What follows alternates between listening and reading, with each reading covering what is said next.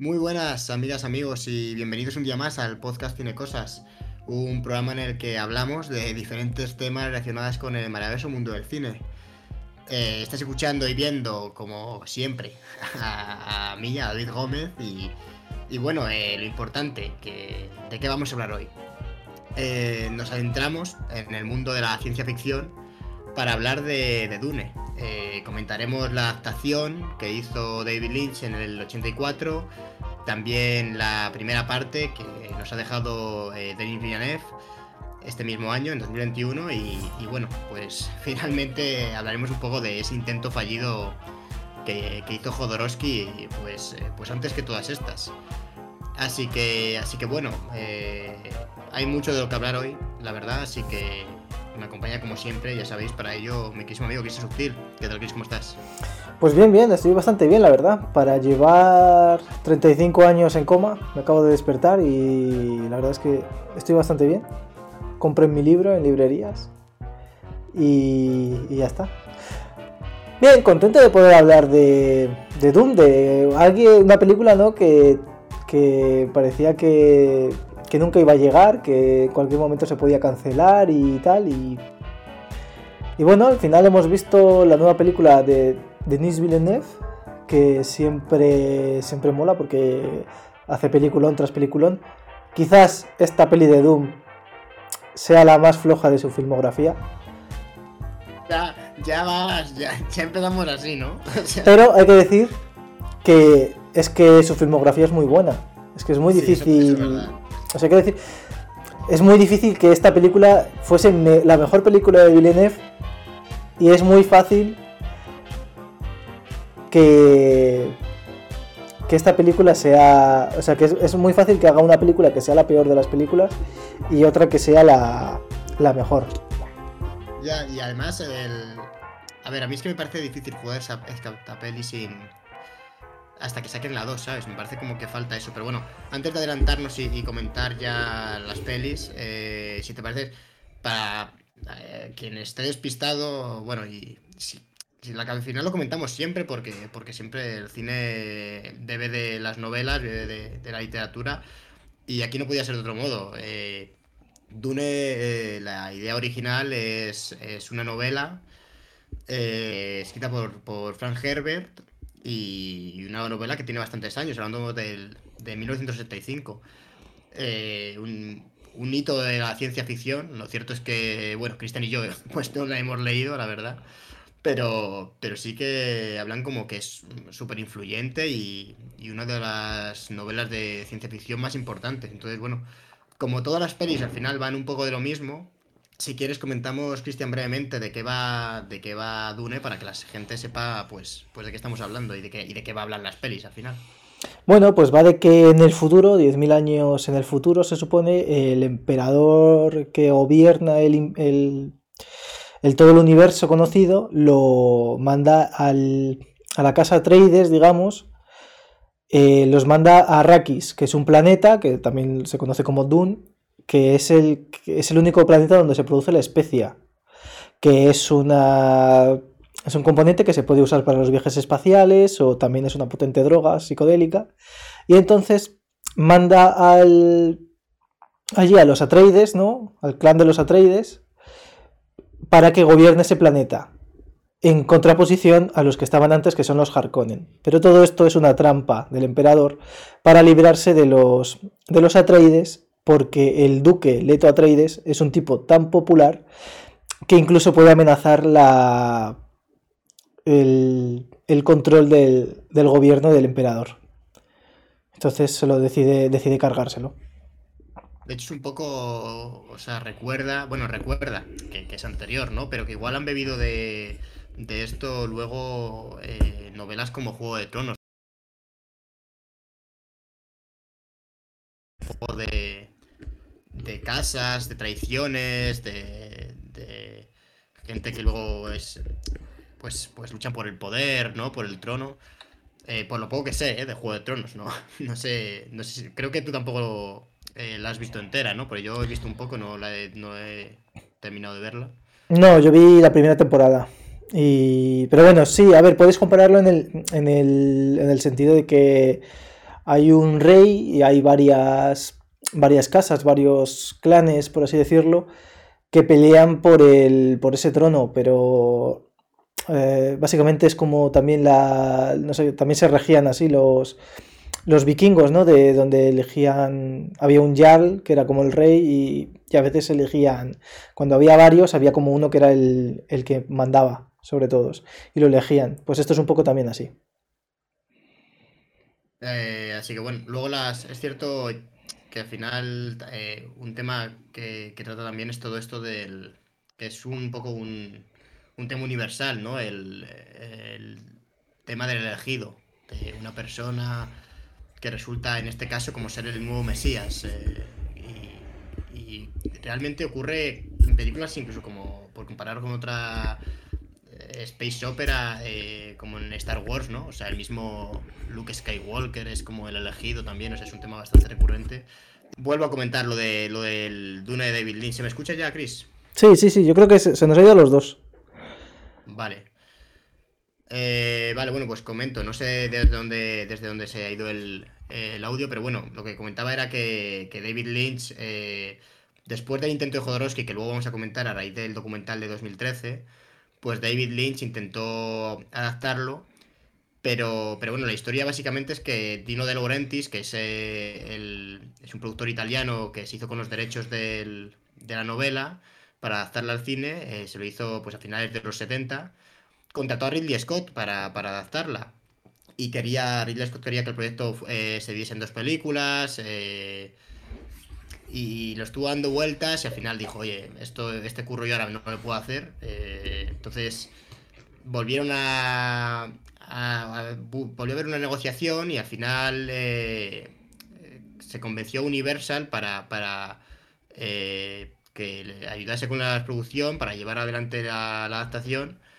Y, y, básicamente se eligió a David Lynch como nuevo director del proyecto. También, bueno, como director y guionista, porque claro, lo, no tenían guion en ese momento. Entonces, eh, es curioso porque es la primera película que rueda Lynch en color. Eh, y es una película que él, años después, eh, ha reconocido que no está especialmente contento con el trabajo que. Bueno, con el resultado, más que con el trabajo, porque dice que en, en alguna entrevista he leído que decía que no había luchado lo suficiente por alguna toma de decisiones como para considerarle una obra suya, digamos, autoral, ¿no? O sea, que no es que se quite peso encima, pero de algún modo dice como que, claro, que no, no, le dejaron hacer lo que él quería porque lo que él tenía pensado era hacer una película que durase, mm, pues, pues no recuerdo cuánto era, un montonazo de horas, eh, no sé... Eh, si fueron. Cristian, ¿lo tienes tú? El corte, el corte original de la peli de David Lynch son ocho horas. Porque, ocho horas. Él, por, porque él quería hacer dos pelis. Y la original dura 137 minutos. O sea. Eh, claro, hubo ahí lo, estas cosas que hemos comentado más de una vez, ¿no? Eh, diferencias entre eh, los productores, en este caso Dino Laurentiis y también su hija. En, en, este caso era más la hija que el padre. El padre estaba. La de Laurentiis Sí, y, y, bueno, no hubo ahí un poco una lucha con, de, entre comillas con David Lynch y al final, bueno, pues salió lo que salió, que, que es una película bastante irregular. Eh, a, a, mí me parece que no es, un, no es un desastre absoluto, pero el problema que tiene es que Dune ya era muy difícil de adaptar. Eh, sencillamente, bueno, hay, habrá muchas razones, pero la más obvia yo creo que es por el, la, vasto que es el mundo que, te, expone, ¿no? O sea, es brutal. Es como un montón de casas, el tema de la especia, o sea, hay mucha información, mucha exposición de, que tienes que contar ahí. Entonces, contarlo en lo que suele ser una película de, pues bueno, mmm, dos horas o, o, dos, tres horas, es muy complicado. Y de hecho es normal luego que Ridley Scott quisiese hacer dos pelis, es normal de hecho que Lynch quisiese que durase más o que se dividiese en dos pelis. Y bueno, y, la, y lo de ahora, eh, Villeneuve lo está viendo en dos partes. Y, y la de Lynch es que a mí me pasaba que, que sí que me resultaba a veces confusa, especialmente la última hora. En la última hora de película, eh, no, yo no ya entendía muchas cosas que ocurrían. Eh, entonces me sacaba bastante. Pero, bueno, y eso, y que el protagonista, que es. Eh, ¿Cómo se llama el actor que es bastante famoso, que hace de. Kyle. Kyle, Kyle McLachlan o algo así. Sí. Eh, bueno, es, me, sonaba bastante, pero como que reconozco igual, porque claro, también es una película, estamos hablando de, una película del 84, ha pasado ya un tiempo y igual yo estoy ya, o sea, como que, no es de mi época, pero me saca como que es un hombre, como que es mayor, o sea, que, no sé, yo a lo mejor es porque eh, eh, la de, el tío es como un chaval, ¿no? Un príncipe, o sea, no sé qué edad tendrá, me gustaría saber qué edad tendría en la novela. En la novela tiene 15 años. Claro, y, en la de ahora de Villeneuve tiene como más sentido. Porque sí que dices, vale, tiene, bueno, parece más un adolescente. Eh, pues claro, es Chamalet que, que, sí que se le ve más como un niño. Pero es que aquí el tío me parecía como, no sé, eh, como alguien posuniversitario o universitario, ¿sabes? O sea, no, reconozco que no me parecía un niño el chaval. Pero es que, es que la gente de antes, David, también te digo que envejecía peor. O sea... es lo que te digo, que puede ser que en su época eh, no desencajara tanto porque bueno, también yo cuando era niño me comía eh, series de estas de, Megatriz, de Antena 3, que eran chavales corriendo por, el patio que tendrían 25 años, ¿sabes? No, pero por ejemplo, hay, hay uno, uno que hizo de James Bond, tenía 29 años cuando hice de James Bond, y claro, tú lo ves en la época y dices, bueno, vale, pero es que parece más viejo que Daniel Craig y el Daniel Craig de ahora. Que Daniel, Craig se mantiene muy bien. Claro, es que la gente, la gente ahora, la gente ahora se mantiene mucho mejor que antes, que los actores de antes solo fumaban y bebían y se metían de todo. claro, tenían 30 años y parecían aquellos ya muertos en vida. Pero ahora lo hacen lo mismo, pero como luego van al spa y van a circuitos de belleza y tal, pues entonces no, no pasa nada. Bueno, voy a leer un poco los comentarios porque la gente está muy activa. Por ejemplo, saludo a Moms Spaghetti, a Jonka77 nos pregunta, ¿sois antijuego de tronos? En mi caso sí, porque la serie era bastante, bastante regulera. Yo es que he visto muy poco y a mí reconozco, y me pasa también con Dune, que no me entusiasma este género. A mí estas luchas de, de príncipes y de casas reales y tal me dan, me dan un poco igual. De hecho tengo un problema con Dune y es que, que me interesa poquísimo el protagonista no sé, y no me pasaba con unas historias, estas historias tan épicas y tan grandilocuentes como puede ser también El Señor de los Anillos, no me pasaba porque al final El Señor de los Anillos, el protagonista era una persona, un hobbit, ¿no? Alguien como que me podía relacionar un poco más con él, ¿no? A nivel, a nivel de, no sé, de que, le veía más clase, clase media, digamos, ¿no? O sea, en cambio este tío es un príncipe que tampoco es que le vaya mal en la vida, ¿sabes? O sea, su mayor problema existencial es que igual es el Mesías. O sea, tampoco lo veo tan mal, no, no vamos, no sé. Es, muy difícil, es muy difícil eh, identificarse con alguien que ya es perfecto y encima es Timothy Chamalet. Es que es jodido. Claro, ese, es el problema. Entonces, bueno, a mí yo no puedo hablar de Juego de Tronos porque no lo llegué, no lo llegué a ver. He visto pocos capítulos como para hablar. Y, tampoco me interesa el género, así que no soy la persona a la que tenéis que preguntar. Mira, y, nos dice Margin Walker, al que también saludo. Eh, Doom va básicamente sobre la envidia. Y es un poco como, bueno, porque, por ejemplo, nos dice, los Atreides son ridículamente atractivos, pelazos, viven en un planeta que parece Asturias, toreros, tienen el alma en el ruedo, y los Harkonnen son calvos, no están fit, solo les importa el dinero, viven en un planeta que parece un, polígono industrial de las afueras de Madrid. Es verdad, los Harkonnen son lo peor. Y los Atreides, en el libro mencionan que vienen de los griegos, que son descendientes de... No recuerdo de quién era, de un héroe griego. Y los Harkonnen, pues, es gente tremenda. En los. En la película de David Lynch son todos pelirrojos. Me gusta que sea así. Y en la de. En la de Villeneuve son, son todos. O sea, son todos grises, calvos y grises. Sin embargo, en el otro. Calvos, no, no, son claro, todos calvos, sí. Mm, bueno, sí, sí, la mayoría. Yo creo menos. Sí, porque los Ardaucas son otra gente. Y luego nos dice la gente. Tengo un amigo llamado David Lince. Y luego dice, el Tallitos. Eh, era más joven el de la antigua que el de la nueva. Pues fíjate, eh, pues, pues, pues, es lo que digo, que es que la gente antes envejecía muy mal, los actores antes envejecían muy mal. Bueno, todo el mundo envejecía muy mal, porque si tú te fijas en la gente de, que, tenía 50 años, hace 50 años, y te fijas en la que tiene 50 años, ahora dices, es que hemos, hemos, hemos ido a mejor. Era más joven, me acabas de, dejar cago, eh. Sí, nos lo, dice, nos lo ha dicho el Tallitos, le saludo. Y dice Jonka, había, habían fuerzas oscuras detrás. Y Margin Walker, todos calvos, incluso las mujeres. Pues bueno. Eh, eh, bueno, en la, la, peli de David Lynch, por retomar un poco, eh, fue. tuvo bastante presupuesto, pero tuvo un estreno que fue un fracaso, evidentemente. Bueno, digo evidentemente porque yo, imagino que esto en la época, tú, si ya ahora lo ves y dices, esto no hay por dónde cogerlo, pues. Pues, o sea, me, parece que, es bastante normal que fuese, que no tuviese muy buena recepción, porque es que no se entiende, no se entiende para nada, la verdad. Y, y es, pero sí que es cierto que no sé si se llega a considerar como una película de culto, sí que hay bastante gente que la que la eh, que la defiende y a ver, sí que tiene algo que a mí me gusta. A nivel a nivel artístico, por ejemplo, no me parece que es cierto que los efectos han envejecido muy mal, o sea, las naves que son prácticamente imágenes que no se mueven, o sea, hay efectos muy malos, la verdad, o sea, muy muy malos. Pero pero sí que es cierto que a nivel de arte, la película no me parece que, esté nada mal. Eh, los trajes estos de. con los que, que, reciclan el agua. El, bueno, eh, cómo hace al villano asqueroso. O sea, es que, es que da asco. O sea, pero literalmente es un tío que.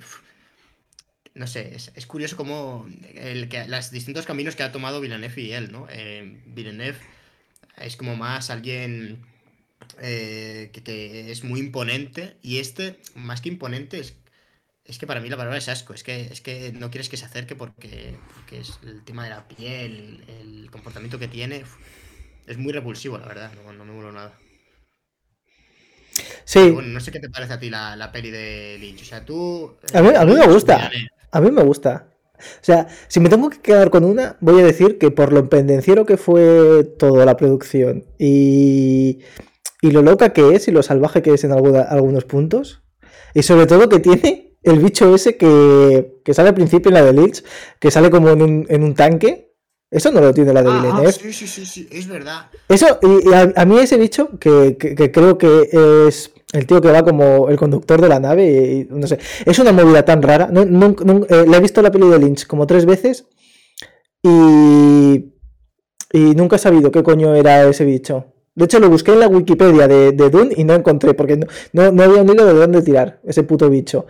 Creo que era el que conducía la nave. Porque luego, es que, es que al final de la peli sale que sale como atravesando así la, pantalla y es como que se va. A mí eso que eso me parece eh, sublime y, no, y ojalá. Yo, cuando estaba viendo la de Villeneuve dije, ojalá salga ese bicho, porque eh, me moló muchísimo. No lo sé, parecía un coño de una vieja, no, la verdad es que no sé lo que, era que un tío que amenazaba al emperador en la película. Sí, sí, sí, sí. Creo que era de la. De el que vende la especia. Es que hay como tres poderes, ¿no? Está el emperador, las casas y luego está la, federación, que son los que hacen los viajes interespaciales. Pues yo creo que era uno de esos de la federación, que también tienen mucho poder porque son al final también otros que controlan la especia. Y mira, nos dice John K77. David Lynch no quiso saber nada de la peli. Es verdad, de hecho, eh, no aparece ah, dirigida por David Lynch, aparece dirigida por Alan Smith, que si os metéis en IMDB a ver qué coño ha hecho Adam Smith, sabe que ha hecho muchísimas películas porque por normas del sindicato de, directores de Estados Unidos, una película no puede aparecer sin director. Entonces ponen el seudónimo de Alan Smith. Entonces hay un montón de pelis que parece que están hechas por Alan Smith y no y es, y es el nombre que ponen las productoras para no decir quién ha sido el director. Pero si ponía una película de David Lynch al principio, yo sí que lo recuerdo. A lo mejor en la de filming sí que lo pone. En la de filming lo pone, eh, que es la más reciente que la vi yo el otro día. Yo juraría que pone a David Lynch Film, nada más, o sea, al empezar. Sí que aparecen como unos créditos ahí en plan plan superproducción y, y luego y luego pregunta Margin Walker los, los, trajes son muy similares en las dos versiones no sí la verdad es que sí y son eh, extrañamente extrañamente similares en el sentido de que la peli de Lynch es toda como muy loco, todo el diseño de producción es muy loco, por ejemplo los Haracones, ¿no? Viviendo que parece que viven en un croma. Y sin embargo los trajes sí que se parecen un montón. Sí, a ver, eh, tampoco es, tan de extrañar que al final... Sí, porque vienen del mismo sitio, vaya. Ah, claro, vienen del mismo sitio y, y no habrá tampoco ignorado por completo la película de Lynch, ¿no? Habrá, o sea, dentro de la de Lynch habrá, hay decisiones que se pueden... No, bueno, y que, y que los trajes vienen, vienen Quiero decir, descritos igual prácticamente. No, yo es que no sé hasta qué punto de detalle está descrito todo esto en, la novela, la verdad. Hay que decir que la novela de Lynch es como muy... Es que la película de Lynch, como ya hemos comentado, era una película originalmente... Lynch quería hacer una película en dos partes, Rafaela de... ¿Cómo se llama? Rafaela Di Matteo. Di Laurentiis, perdón, es que es como el presidente este del equipo de fútbol.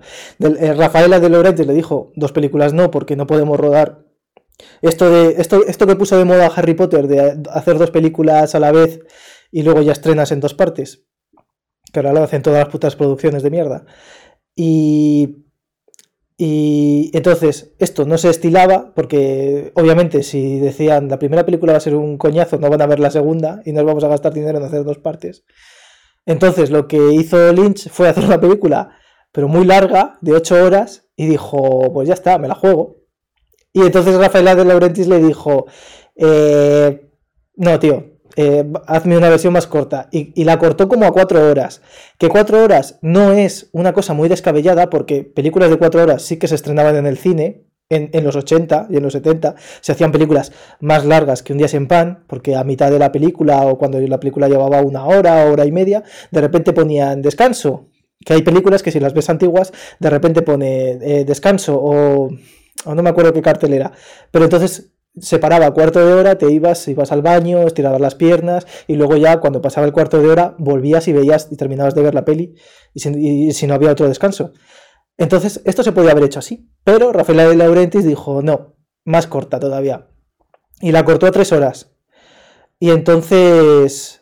Eh, es casi lo que dura, ¿no? Bueno, dura dos horas y algo. Sí, dura, dura casi tres horas, sí, dos, dos, 137 minutos que es dos horas y poco más, dos horas y cuarto, y que de hecho dura cuarto de hora menos que la de, que la de Villeneuve. Y al final acaban acortándolo a esos 237 minutos. Aún así, hay muchas versiones de Dune. Pero sí que se han salido en, en algún Blu-ray. Sí, por ejemplo, por ejemplo la, la, versión japonesa no es igual que la que la que tenemos, que la que puedes ver en filming. Es que no sé si la de filming es la la, la original. Em, a ver, sí que es la que. Yo imagino que la original, la verdad. Pero. Pero bueno, sí que es cierto. A ver, la peli en sí. Yo el principal problema que tiene es que, claro, al cortarla hay muchas cosas que no están bien explicadas. Entonces, en una peli como esta, te pierdes y dices. Pero, o sea, ¿qué, está pasando? Yo, a partir de que empieza el tío a domar a los. a los. Eh, a los gusanos yo ya estoy fuera. O sea, yo ya no sé lo que está ocurriendo. Eh, y es algo que es verdad que la, eh, de Villeneuve no ocurre. O sea, no, llegan, ¿no? bueno, no, no, no, llegan hasta ahí. Pero la de Villeneuve me han dicho, eh, es confusa, yo lo he tenido que ver dos veces, pues me ha gustado, pero no lo he entendido bien, tal. Y, y, yo soy el primero que me he perdido con un montón de pelis, ¿eh? O sea, vamos a ver, yo mm. soy, el que defiende aquí que a veces lo hablo con Christian de esta peli no he entendido bien o tal, porque, porque cuando pasa algo incongruente, a mí ya me, como que me pierde, porque pienso que no está mal, pienso a priori que es algo que me van a explicar después, o que yo no he entendido bien, y luego muchas veces es que está mal explicado. Pero es que en la de Dune no ocurre eso, en la de Villeneuve, en la primera parte, a ver, es cierto que claro, juega con la ventaja de que sí que le están dejando hacer dos películas, o sea, eso es así. Pero yo se entiende todo, a mí me da impresión bueno, en realidad, en realidad David no estaba jugando con ninguna ventaja. O sea, Warner no le estaba dejando hacer dos películas. Ha sido eh, a posteriori. ha, hecho, una, ha hecho una, ha dicho, pone, a ver, yo imagino que sabían que era parte uno. Lo que pasa es que le ha dicho, vale, tú haces una parte. Ahora, igual no haces la otra. Claro, es, lo que tenía que haber hecho Rafaela Di Laurentiis. Y entonces hubiese sido un éxito la primera de Dune. Y mirad, eh, por ejemplo, eh, nos dice Margin Walker, eh, Martin Walker 24. Yo me leí una biografía de Lynch hace poco y básicamente dice que se lo pasó muy bien en el rodaje, pero luego el infierno vino en la sala de montaje. Sí, es, es un poco lo que estábamos contando, que al final le obligaron a hacer muchas versiones y el tío dijo, mira, hasta aquí. Pero sí, eh, eh, Dune, la, de Lynch, tiene una leyenda negra, ¿no? Como detrás de que el rodaje fue muy accidentado y tal y cual. Y luego cuando, cuando ves cosas de la propia gente que trabajó en la película, dice que no, que era una película tenía los mismos accidentes que una película normal o, una superproducción. Que en realidad tenían muy buen rollo, porque hay vídeos en YouTube donde se les puede ver a todos comiendo. Había una tía que iba grabando todo el rato lo que iban haciendo. Y a, modo de making of. Y, y joder, que, se les. Pero, que decir, que si realmente. Si sí que grabaron unas 8 horas es lo que a mí me sorprende, tío. Que si ya lo has rodado. O sea, quiero decir, si ya lo has rodado, pues O sea, ya está. Que ya está. El dinero ya está soltado. Ya, ya. O sea, y es una cuestión de que no querían llevar. a- Imagino que es por costumbre, ¿no? El hecho de que lleva igual dos veces al- a la gente al cine, pero sí que había ya secuelas, ¿no? De cosas, entonces no entiendo. Sí, pero es verdad que las secuelas son. eh, se hacían de películas que eran mejor, más baratas. Más barat, eran películas más baratas y además eran películas que era fácil hacer Pero una ahí- secuela. Pero ahí ya lo tenían grabado, ¿no? O sea, estamos diciendo que sí que hay una versión de 8 horas grabada. Sí, pero vete, vete- tú a saber, vete a si lo mismo, lo mismo luego reciclaron el celuloide, David, como se hacía antes. Para no- Claro, es que es, es otra época, es otra movida. Mira, nos dice el Vicky, Release de, release de David Lynch. Eh, Cat. Cat. Menos mal, menos mal que no existía Twitter. Eh, mira, eh, el Viti nos, nos dice: Tengo dos, dos preguntas importantes. Para David, ¿qué tal el médico? ¿Te ha arreglado los mofletes? Y dice: Cristian, Vinicius, el nuevo Ronaldinho. Voy a contestar, yo primero. Y es al revés: Ronaldinho es el viejo Vinicius. Y luego tú, David. Eh, yo estoy mejor, he ido al médico, me ha dicho que no sabe lo que tengo, así que volveré al dentista en unas semanitas a que me diga qué pasa, pero yo estoy mejor, me duele muy poco. Así Y- que un saludo a Viti desde aquí y... Y dice Margin, Margin Walker, como no tenía ningún poder sobre el montaje final, acabó sudando del tema. Pues sí, es que al final, ¿para qué te vas a pelear con dos italianos por una película? Ah, te vas y haces otra. Y luego dice eh, John K77, cuando cogió fama ya puso David Lynch. Claro, en la, en la película no, cuando ya David Lynch era famoso, dijeron, pues ahora que ponga aquí que la peli de David Lynch y que se joda. El... De hecho, De hecho, David Lynch, cuando le preguntan por esta peli, se pone un poco violento y empieza a decirte el, el- el parte del... ha habido como un delay y me he quedado como un poco, me he quedado loco. Ah. Eh, pero no, no, ya estoy otra vez, a- ya estoy otra vez aquí. Vale, pues que, que Eh, cuando le preguntan a David Lynch, te estaba, te estaba diciendo por la película, él ya empieza a dar el parte, ¿no? Del, del tiempo esto que hace, que da todos los días el parte del tiempo. Dice, pues aquí, si me sigues preguntando, van a llover hostias. Le dice a, a cualquier, a cualquier periodista que le pregunte. A mí David Lynch me parece... Estuve viendo eh, un montón de vídeos eh, porque tiene un canal de YouTube que se llama David Lynch Theater o algo así, ¿no? Eh, entonces es, es increíble porque David Lynch es una persona eh, que, que a mí me parece súper adorable. O sea, realmente tú le ves los vídeos que tiene ahora, que es un señor pues, muy mayor, no sé la edad que tiene Lynch, pero... Tiene como o sea, 77 años ya, o así, ¿eh?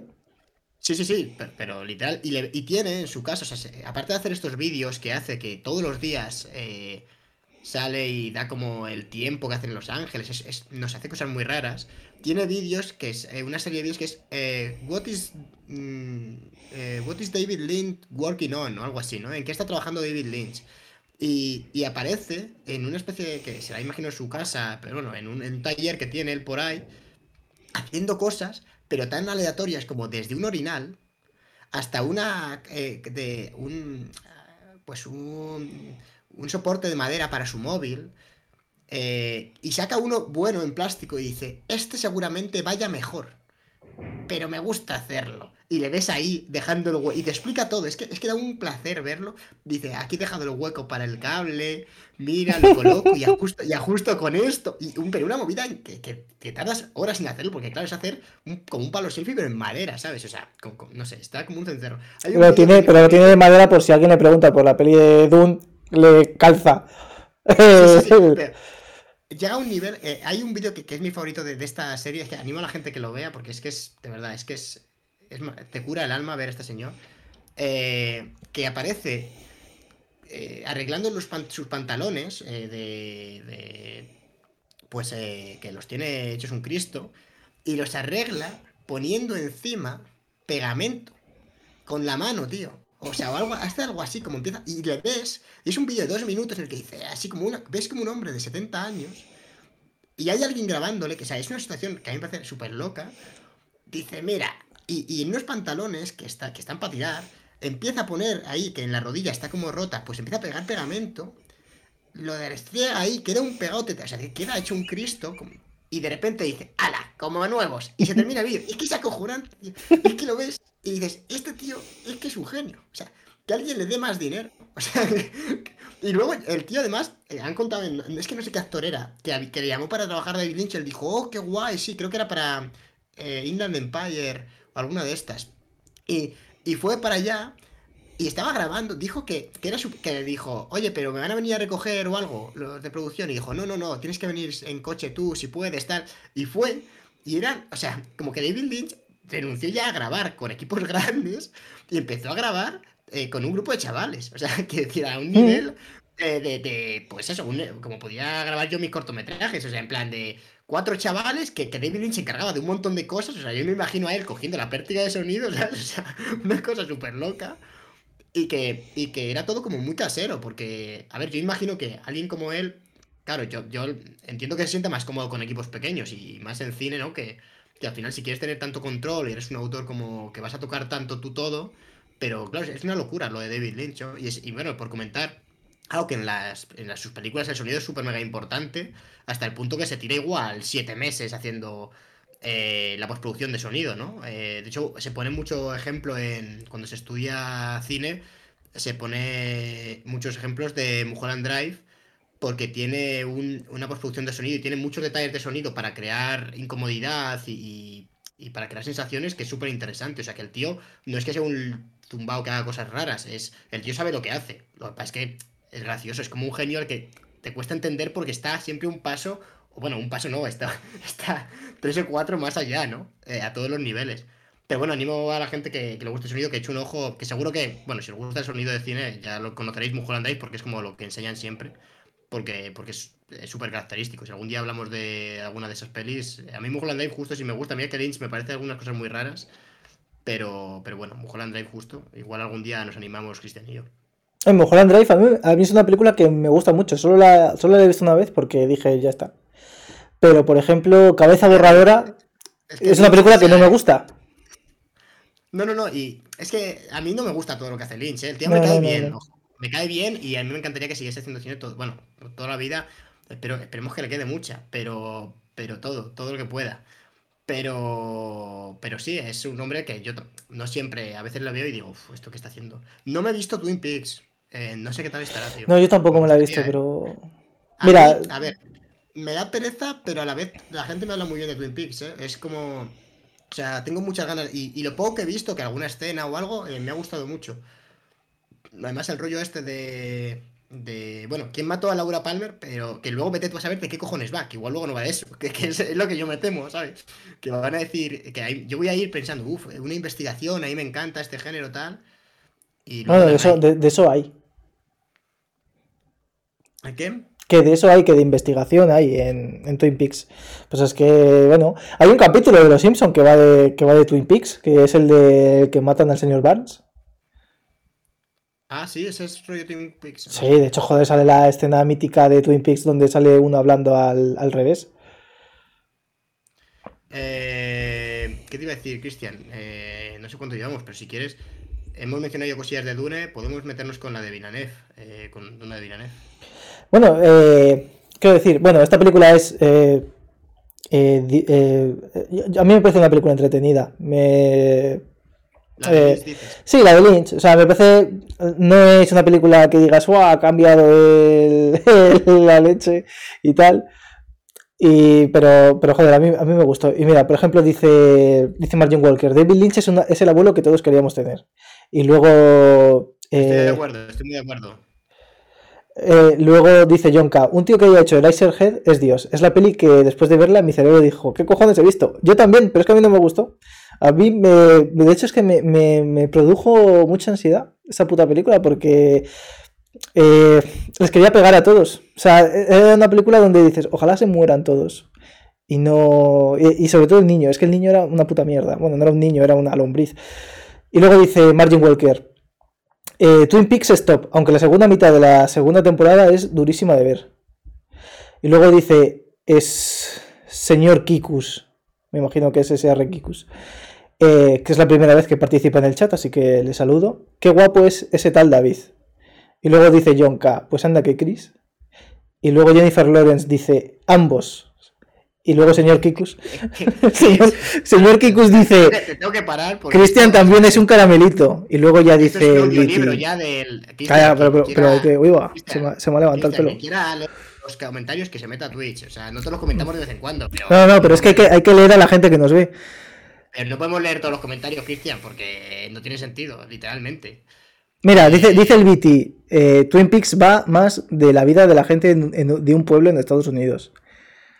Bueno, también me, también me la puedo comer realmente. Señor, señor Kikus dice, saludadme en, directo, pues hola. Y ya está. No era el caso al señor Kikus, que me da que le conozco, por lo que sea. Eh, Yo no le conozco. Pero bueno, vamos a. Volviendo a. A la peli de Denis Villeneuve. eh, Al rollazo ese de peli, ¿quieres hablar? Del, del rollazo de David Villeneuve.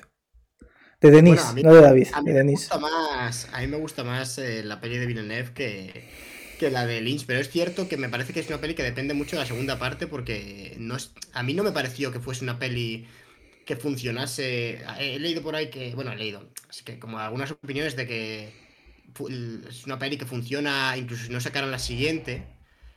Y a mí no me lo parece. O sea, a mí me parece que la peli se queda a medias. Y, se queda a medias en muchas tramas, en las más interesantes de hecho.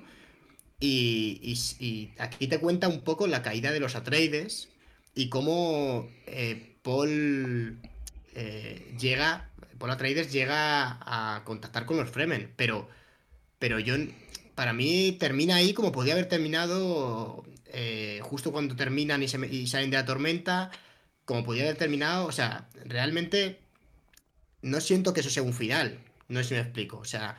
Y, no, lo, no lo culpo a la peli porque la peli es muy sincera. En el primer mi- minuto pone Tune parte 1. O sea, no funciona, para mí no funciona de manera individual. Entonces, según sea la segunda, pues, pues esto es como la mitad de la película. Y bueno, pues para mí esta mitad de película a mí me ha gustado. Me parece que, que expone mucho mejor porque tiene mucho más tiempo. Dura 15 minutos más, hemos comentado antes, que la de Lynch. Y, y- y habla y, cuenta la mitad de la de, la de Lynch. O sea, la de Lynch me fijé y creo que todo lo que ha contado la de Villeneuve. Lo cuentan eh, los primeros 80 minutos. Sí, y luego, y luego le quedan, le quedan, ¿cuánto era? Como una hora o así. Eh, no recuerdo ahora, 80 minutos y tiene 137. Sí, le queda pues algo menos de una hora para contar el resto de cosas. Eh, y para mí ahí la de Lynch es cuando más patina, porque ya al final es como que yo ya no Sí, estoy sí, sí. nada. O sea, quiero decir, la de Villeneuve más o menos adapta hasta aquí del libro. Espérate a ver si lo tal.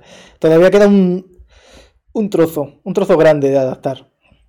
Entonces, Más o menos sí que parece como que es la mitad, ¿no? Para gente que no Sí. esté escuchando, que no esté viéndonos en Twitch, pues Cristian acaba de enseñar el libro y más o menos la mitad es lo que adapta. O sea, que, que realmente tiene sentido y, y hay un montón de cosas, porque una cosa que no.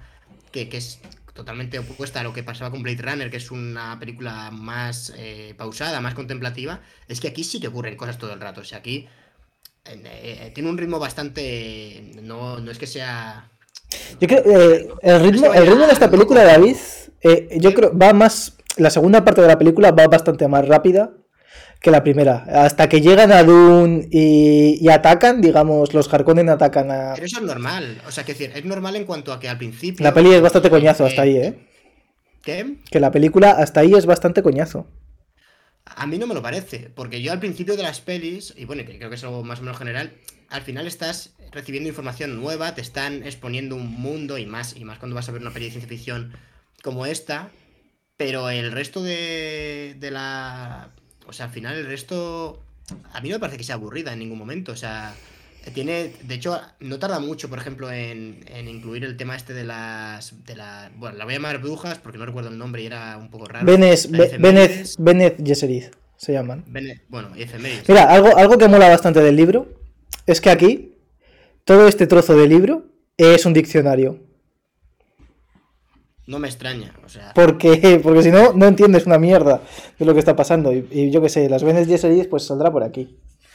Y eh, eh, en- informándonos para el, sobre esto, sí que había leído que al principio del libro la- parece que en los primeros capítulos el, no lo he leído, así que si hay alguien en el chat que lo haya leído, pues, pues que lo confirme o, o que me lo desmienta. Pero he leído algo que me parecía bastante interesante, que es que al principio del libro, en los primeros capítulos, parece que el protagonista va a ser el padre, va a ser eh, el duque, ¿no? Eh, el duque Leto creo que se llama, el que interpreta a Oscar Isaac, y que luego cuando lo matan es cuando ya ves que no, que el verdadero protagonista es, es Paul. Por cierto, spoiler. Eh. Spoiler, matan a. Bueno, a ver, es- pero si es que siempre hay spoilers en este podcast, quiero decir, Ya, pero hoy que- no lo has dicho, David. Tú tampoco, Cristian. Pues hay Pero siempre lo dices tú. eh, hay spoilers. hay spoilers. Am- matan a Oscar Isaac. Sí. Y de hecho, si no os habéis visto la peli, lo matan y sale desnudo.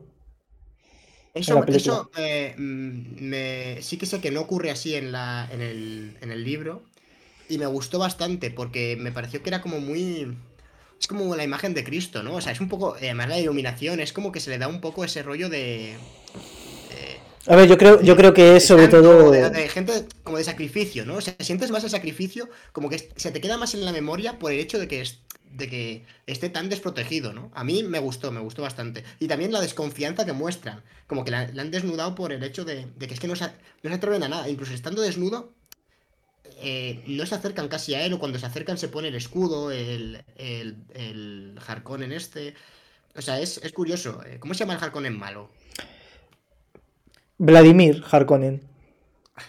No, hombre, a ver, O el actor. Digo él, pero no se llama Vladimir, joder. Sí, sí, se llama Vladimir Harkonnen, sí. Pero digo, le llaman de una forma, ¿no? No le llaman. Eh, No le llaman de alguna manera.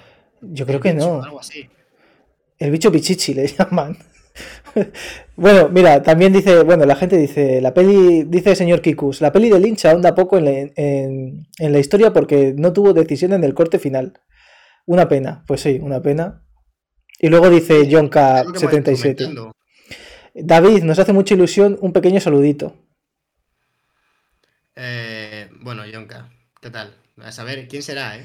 Eh, Yo ya me espero que sean gente que yo conozco, pero que se ha hecho Twitch. Eh, Este, a este tienes que decirle John Cabrón. John Cabrón. da- Yonka77. ¿Quién será? Y, lo- y luego dice, dice el BT, ¿qué tal la novela? Por la novela, bien, la verdad, no me la he leído. Y dice, Vladimir es lo que hace David todas las noches. Pues sí, pero tampoco hace falta aquí airear secretos, joder. Eh, El que no lo sepa, Vladimir es... ¿Qué es? A entonces, a ti la, lo que viene siendo lo de la de Villeneuve, eh, ¿te parece la peor peli que tiene? De Villeneuve sí, pero quiero decir, tampoco es una peli mala, ni mucho menos. ¿Y, cua- y de Villeneuve ¿cuál, qué- cuál es tu top? Yo es que no he visto todas, ¿eh? O sea, me, pa- me parece... Es que la llegada no la llegué... O sea, es de estas... No sé dónde vi la llegada, tío, porque me, me sé muchas cosas de la llegada, pero yo creo que no la he visto entera. Yo no sé si me dormí o qué. Eh, mi, mi top de Blade eh, de, de Denis Villeneuve sería Blade Runner, Enemy, La Llegada. Eh, estoy diciendo de memoria, eh, las películas de, de- de Denis Villeneuve. Todas vas a hacer, ojo, ¿eh? No, todas no, Prisioneros no la meto, porque no me la he visto. Ah. No, espérate, espérate, ¿sabes cuál? ¿Sabes cuál? ¿Sabes cuál? yo, digo, Eh, Sicario, Sicario, Sicario mejor que Blade Runner. Sicario primera, Blade Runner. eh, y las otras que he dicho. ¿Vale? Simplemente Blade Runner la primera y luego ya las demás. Enemy, habías dicho. Enemy, Enemy, eh, sí. Eh, Sicario, Blade Runner, Enemy, La Llegada. Y vamos a poner Dune la quinta. Pero es que Dune no, no es una película que sea mala, pero es verdad que es una película un poco rollo y luego es una película que, que se nota demasiado que es la primera parte de algo. Ni siquiera cierra. ¿Qué te lo parece? Que no, que es como la mitad de una peli y no una Es que- es que parece más-. Es que cuando acaba parece más que ha acabado un capítulo y que mañana van a poner el siguiente, o que puedes darle a Netflix y ponga, venga, ponme el siguiente capítulo, que una película. No es como El Señor de los Anillos, que en El Señor de los Anillos era como un, hemos llegado hasta aquí, te toca esperarte un año y... Y yo qué sé, ya ves las dos torres Es cuando maravilloso. toque. Claro, era, pero era como que sí que era más conclusivo. O sea, Hmm. sabías que es como que el viaje sí que estaba más dividido en esas tres partes, ¿no? A mí, a mí me parece que aquí han terminado aquí como podían haber terminado 10 minutos antes, ¿sabes? O sea, Pero porque yo creo que también El Señor de los Anillos, de donde se parte, es mejor libro que, que Dune. Con todo el respeto a pero si no- pero si no has leído Dune, Cristian. ¿qué me- Bueno, he leído, he leído, he leído bastante de Dune, pero no me lo he leído entero tampoco. No has leído ni 10 páginas de Dune. Cristian. Hombre, no, mira, pregúntame lo que quieras. Puedes preguntarme lo que quieras. De las. Claro. De las. preguntas a mí, De las, tampoco me lo he 300, de, las leído. 300, de las 345 primeras páginas, más o menos. A ojo. No, me leí más. Pero no estamos aquí para, para discutir sobre literatura, David. Eh, eh, espérate, que estoy leyendo el chat. Eh, ¿A partir de qué capítulo eh, de las Cristian, series se me no vais a hacer me spoilers. Sí, sí, se, me escucha Te lo he comentado antes, te lo he comentado antes cuando hemos empezado y tú me has dicho que todo va bien. Si hay algún problema de sonido, que sepáis que el técnico es Cristian y me eh... que todo va bien. Se me escucha saturado, es posible porque creo que tengo un problema con el cable de del micrófono, del micrófono. Es por eso que puede que se me escuche saturado.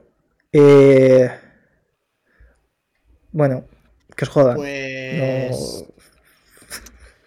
Pues. Ponerme más bajo. bueno, eh, por ejemplo, escúchame, David. Eh, por ejemplo, dice Jonka: ¿A partir de qué capítulo de la series no vais a hacer spoilers?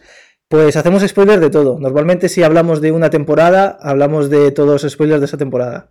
Si hablamos de. O sea.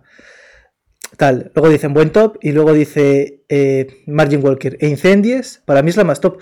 Pues no me la he visto. Así que tampoco puedo. Puedo opinar. O a lo mejor sí me la he visto, no lo sé. Es que Sicario es muy buena. Sicario es. La 2 no lo dirige él, ¿verdad? No. Y de hecho se nota un montón. Pero Sicario es una película que es de una belleza, porque se ha dicho mucho de Dune que la que hay gente que ha dicho que Dune era la mejor película, he visto muchos críticos decir que esta es la mejor película del año, no sé qué, no sé cuántos. Bueno, esos críticos Mm, deberían quitarles el, deberían no dejarles traducir nunca más. Pero pero aparte eh, no me parece o sea Sicario es una película 100.000 veces más bella que que Dune por ejemplo. Y Blade Runner también.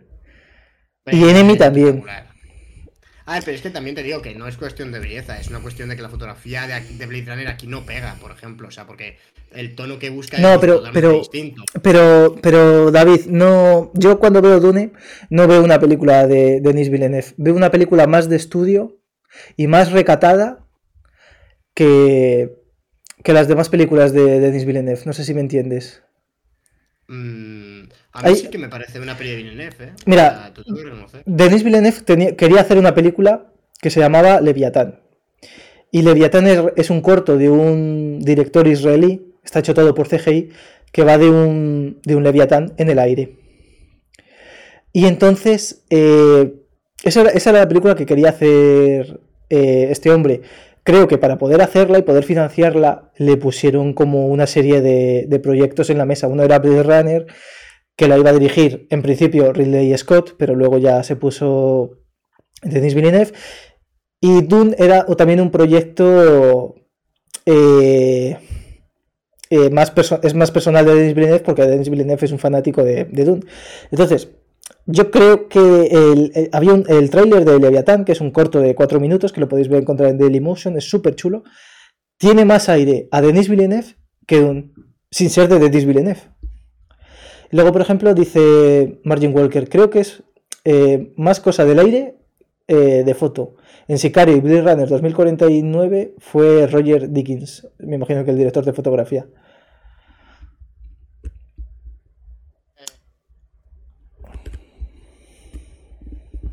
¿De cuál dices? De, Sicario? Creo que. Creo. Uf, pues no lo sé. Y dice Jonka, a Christian se le escucha muy fuerte. ¿Y ahora qué tal? Intenta corregirlo, Cristian. Aprovecha ahora que tenemos a gente que nos escucha. Bueno, me vais diciendo, ¿vale? Yo voy moviendo, toqueteando. Es verdad que ahora, no sé, se me escucha más fuerte. Eh, sí, que es, sí que es Roger Decking, ¿eh? Sí, y Margin Walker, que es una persona bien informada, bastante más que, nosotros, dice que en Dune se encargó eh, Greg Fraser de la foto. O quizás, pues sí, es, posible que. Pero es que, es que además la fotografía en, en Dune eh, a mí me recordaba mucho a estos fondos, si buscas fondos de pantalla futuristas en Google Imágenes y te metes en DeviantArt, eh, eh, me recordaba mucho a Dune. Estas, estas imágenes de naves espaciales en bosques, por ejemplo, pues me recordaban bastante. Mira, dice John Cabrón, serán cosas del directo, mejor ahora. Pues ya está. Si es que soy humanita, chaval. Y no sé si todavía lo notas o no. Pero. Yo es que no te escucho a través de Twitch, te escucho a través ah, de. Porque si no te escucharía con delay. Claro, es verdad. sería, sería muy diferente. Pero. Pero vaya, y entonces es, eso, no sé, es como me parece muy artificioso la. En, en Blade Runner me parece más real, me parece más plástico todo lo que está en. todo lo que estás viendo. Y en Dune a veces me parece como que.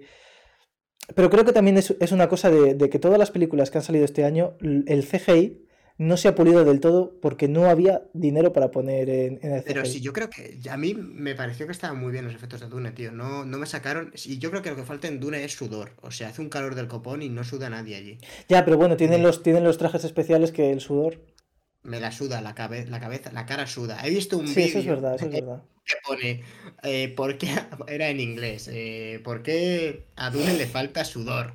Y estoy totalmente de acuerdo. O sea, realmente, además, es que puede ser estético y queda bien, pero, pero además es que hace un calor de copón, o sea, te, plantean que ese es un planeta que no llueve nunca, o sea, que llevan un jodido traje para que el sudor se convierta en agua. Ya, pero no, no, me parece bien, Kristen, no puedo estar a favor de esto, o sea... No, no, vale, vale. es el fallo que me parece de la película.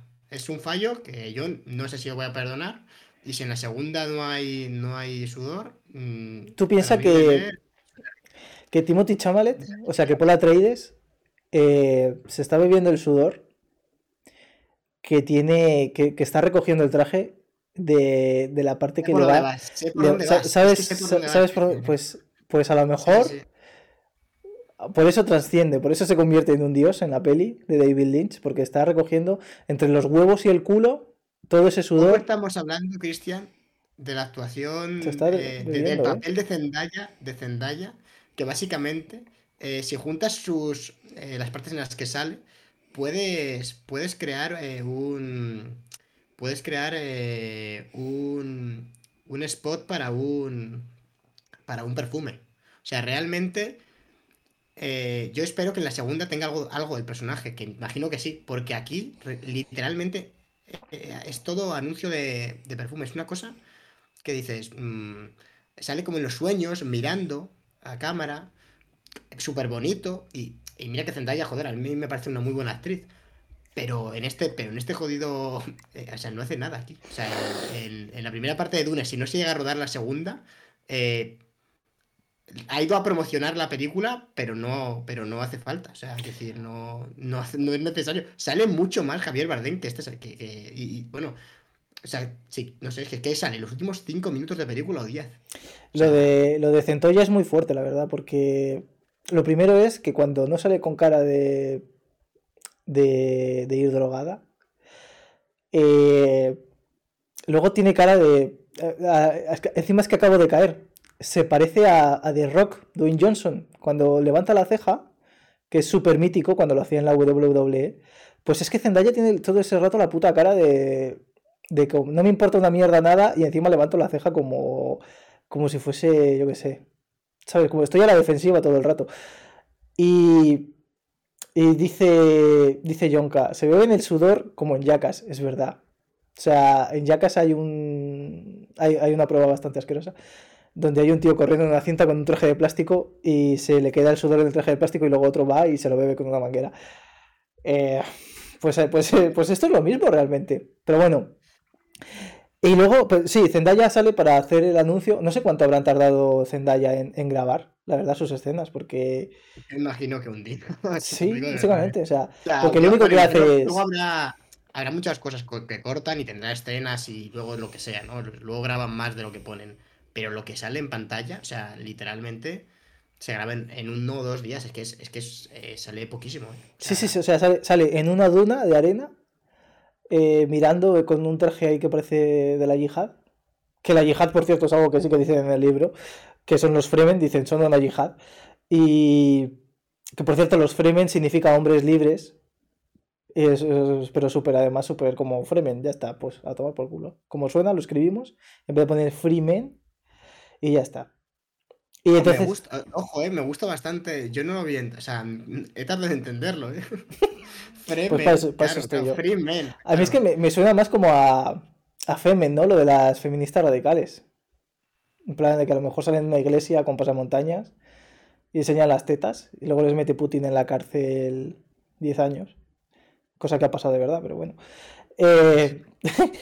es, es, tan inesperado todo, o sea, nos ha hecho tan mal Twitch que que no me explico nada. A mí, a mí, me gusta mucho poder hablar con la gente y que nos pueda decir, por ejemplo, el Viti nos dice, Villeneuve cancelado. Pues sí, que le joda Villeneuve. Lo del sudor es inadmisible. No, pero escúchame, hacer esta peli en dos partes Encima es que lo ha hecho totalmente a traición de todo el mundo, porque Warner. ¿Cómo, Warner cómo que hacer, la peli- si hacer la peli de dos partes, Christian, hemos quedado en que eso era positivo porque ya la habían hecho en una y es un puto desastre. No, no, pero quiero decir, no, no, nunca dijo, voy a hacer Dune 1 y Dune 2. Y, ¿sabes? Y la, y la saco un año después. Es que ha dicho, voy a hacer Dune 1, me voy a pelear con Warner como un perro. Y luego voy a ir a. Y luego cuando haga la peli, voy a decir, no, pues esta es la parte 1. Y voy a, y voy a, voy a presionar para que hagan la Pero 2. Warner sabía desde el principio que la peli no era el- la novela completa, era solo la, la primera parte. Vamos a ver, Cristian. Si hace, Bueno. hace meses, pero meses que se sabe que esto son dos partes. O sea, esto no se sabe ahora. No, no, yo creo que el tío ya lo dijo cuando estaban empezados. Dijo, "Ahora os jodéis. Esto, porque esto es una. Esto no es una parte. O sea, esta es, esta es una parte, pero queda otra, ¿eh? Y me la vais a pagar. Y así ha sido. Porque los otros le han dicho, bueno, si recaudas bastante, pues te damos la pasta. Y, y tal. Y, y- y- pero que sepas que la vamos a meter en HBO Max y no sé qué. Y el otro, no. Todo al cine y no sé qué y no sé cuántos. Que ha sido una pelea ahí, donde parecía que Warner, eh, muy en- también muy en su línea de, de echar directores sin decírselo a la puta cara, bastante que no le han contratado a Josh Whedon para que le vaya reescribiendo el guion y luego decirle, ahora, chato, vete y, y, y que, y que termine Whedon la película. Pero bueno. Mira, lo de, mira, dice Martin Eh. Walker, efectivamente, dice, lo de ir a ver la peli y encontrarte el part 1 en, en los títulos de crédito me parece un troleo delicioso. Eh, es cierto, pero la mayoría del público no tenía ni idea de que era solo la primera parte. Yo cuando vi el póster donde ponía Dune parte 1, dije, qué cabrón. Esto no, ver, esto no lo es sabía. verdad que no que se promocionó un poco con- para jugar con la trampita y luego cuando ellos ahí ya te lo ponía. Eso es verdad. Sí, sí, pero, Pero que, pero que a, a Villeneuve le ha salido bien la jugada. Aprende, Zack Snyder. En vez de estar llorando por ahí con tus amigos incels, pues haces una peli y dices, parte 1. Eh, si quieres, Chris, nos metemos ya. Es que no sé, hay poco más que decir. Es que estamos un poco caóticos últimamente, pero, pero es que de Villeneuve no hay mucho más que comentar, ¿no? A mí me ha, me ha parecido que está bien, pero que realmente es como una película incompleta. Pero me ha gustado bastante. Creo que expone una información muchísimo mejor que las anteriores. Que, que se entiende muy bien el, el mundo que plantea y a nivel de arte y sobre todo la música que ha hecho Hans Zimmer a mí me gusta mucho, lo tengo que reconocer. Que, que también estaba bastante guay la de Lynch, ¿eh? La música de, de la película de Lynch también molaba. La había hecho Toto. Eh, ¿Quién es? Toto es el grupo ese que hizo la canción de África, que era científicamente incorrecta porque decían que veían, por ejemplo, las cataratas del Niágara, o sea, del Niágara no, las cataratas Victoria creo que eran, desde no sé dónde y era imposible de ver, ¿no? En plan de como que decían que desde Segovia veían eh, la muralla china, cosa que no se puede. Pues, pero la música que hicieron, a mí para la de Lynch me gustó bastante y la de. Y joder, la, el rollo que le ha dado aquí. eh, que me parece como un poco más trascendental, ¿no? Como más grandilocuente. eh, Hans Zimmer me, me mola. Me mola mucho. Yo debo Sí, decir, a ver, es que a nivel de producción, eh, pues, pues, poco hay que decir, que poco hay que sacar pegas. A mí, a, mí, eh, a nivel de, joder, eh, me gusta mucho el diseño del tío, del, del Valor de los Harkonnen, el que es tan gordo que tiene que tener un traje casi antigravitatorio porque no puede tocar el suelo y, y, como todo súper oscuro. O sea, sí que me parece imp- imponente. Además, el rollo este que, que se baña como en, como en petróleo, no sé, me, me gusta, la verdad, bastante. Eh, la verdad es que a mí me, eh, me gusta mucho de esta película, que creo que es algo que en la de Lynch flojea, y fíjate lo que voy a decir, que es que el diseño de producción sí que parece algo que no hemos visto antes. Y eso que recuerda mucho a, a, a Alien, ¿no? Los trajes que lleva la gente, sobre todo cuando están ahí en esa ceremonia al principio de la película, eh, que sale ese hombre a decir, bueno, pues os damos el planeta Arrakis y tal. Y entonces es, a mí eso me gusta, me gusta bastante, me gusta cómo están diseñadas las habitaciones.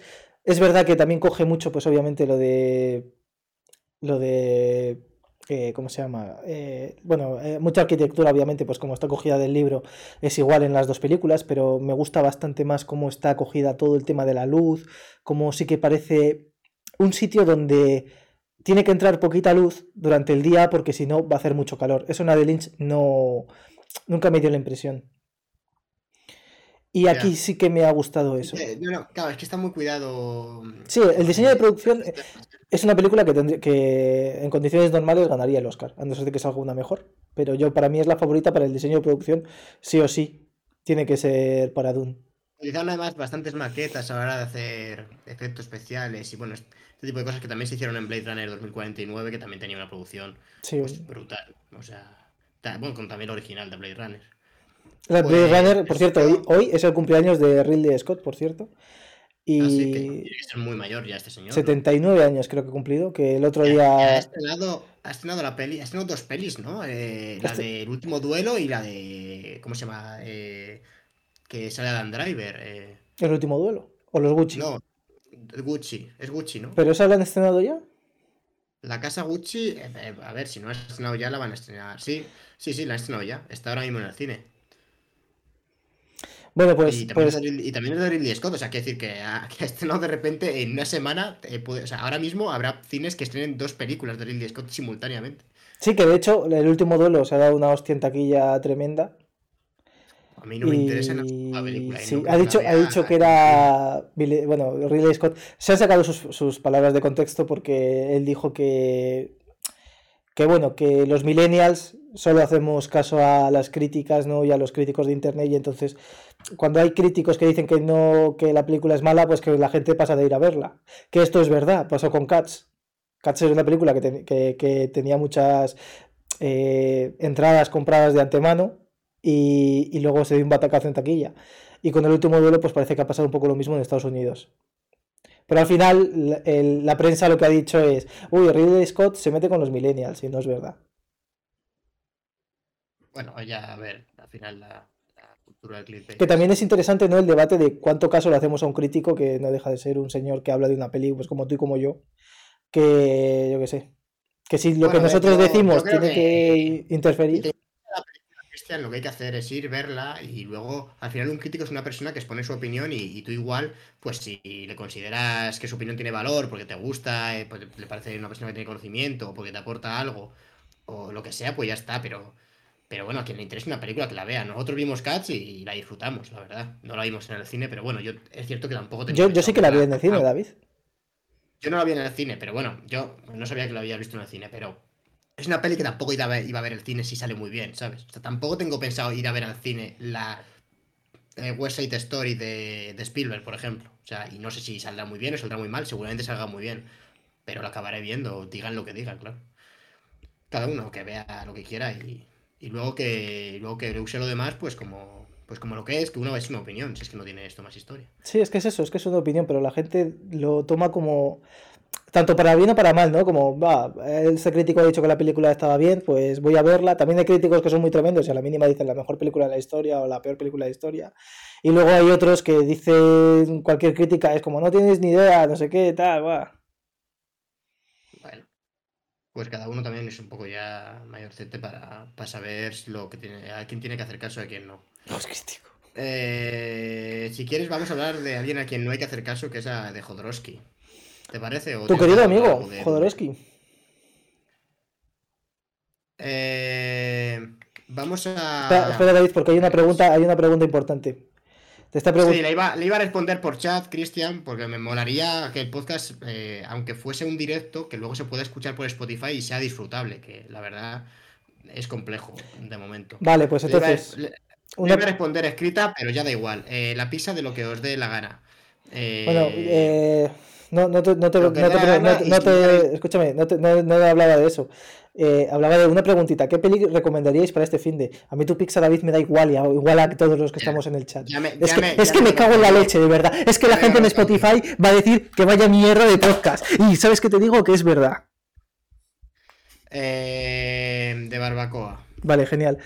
Eh, el caso es que, ¿qué, película recomendarías? ¿qué, ¿Qué película recomendarías este fin de?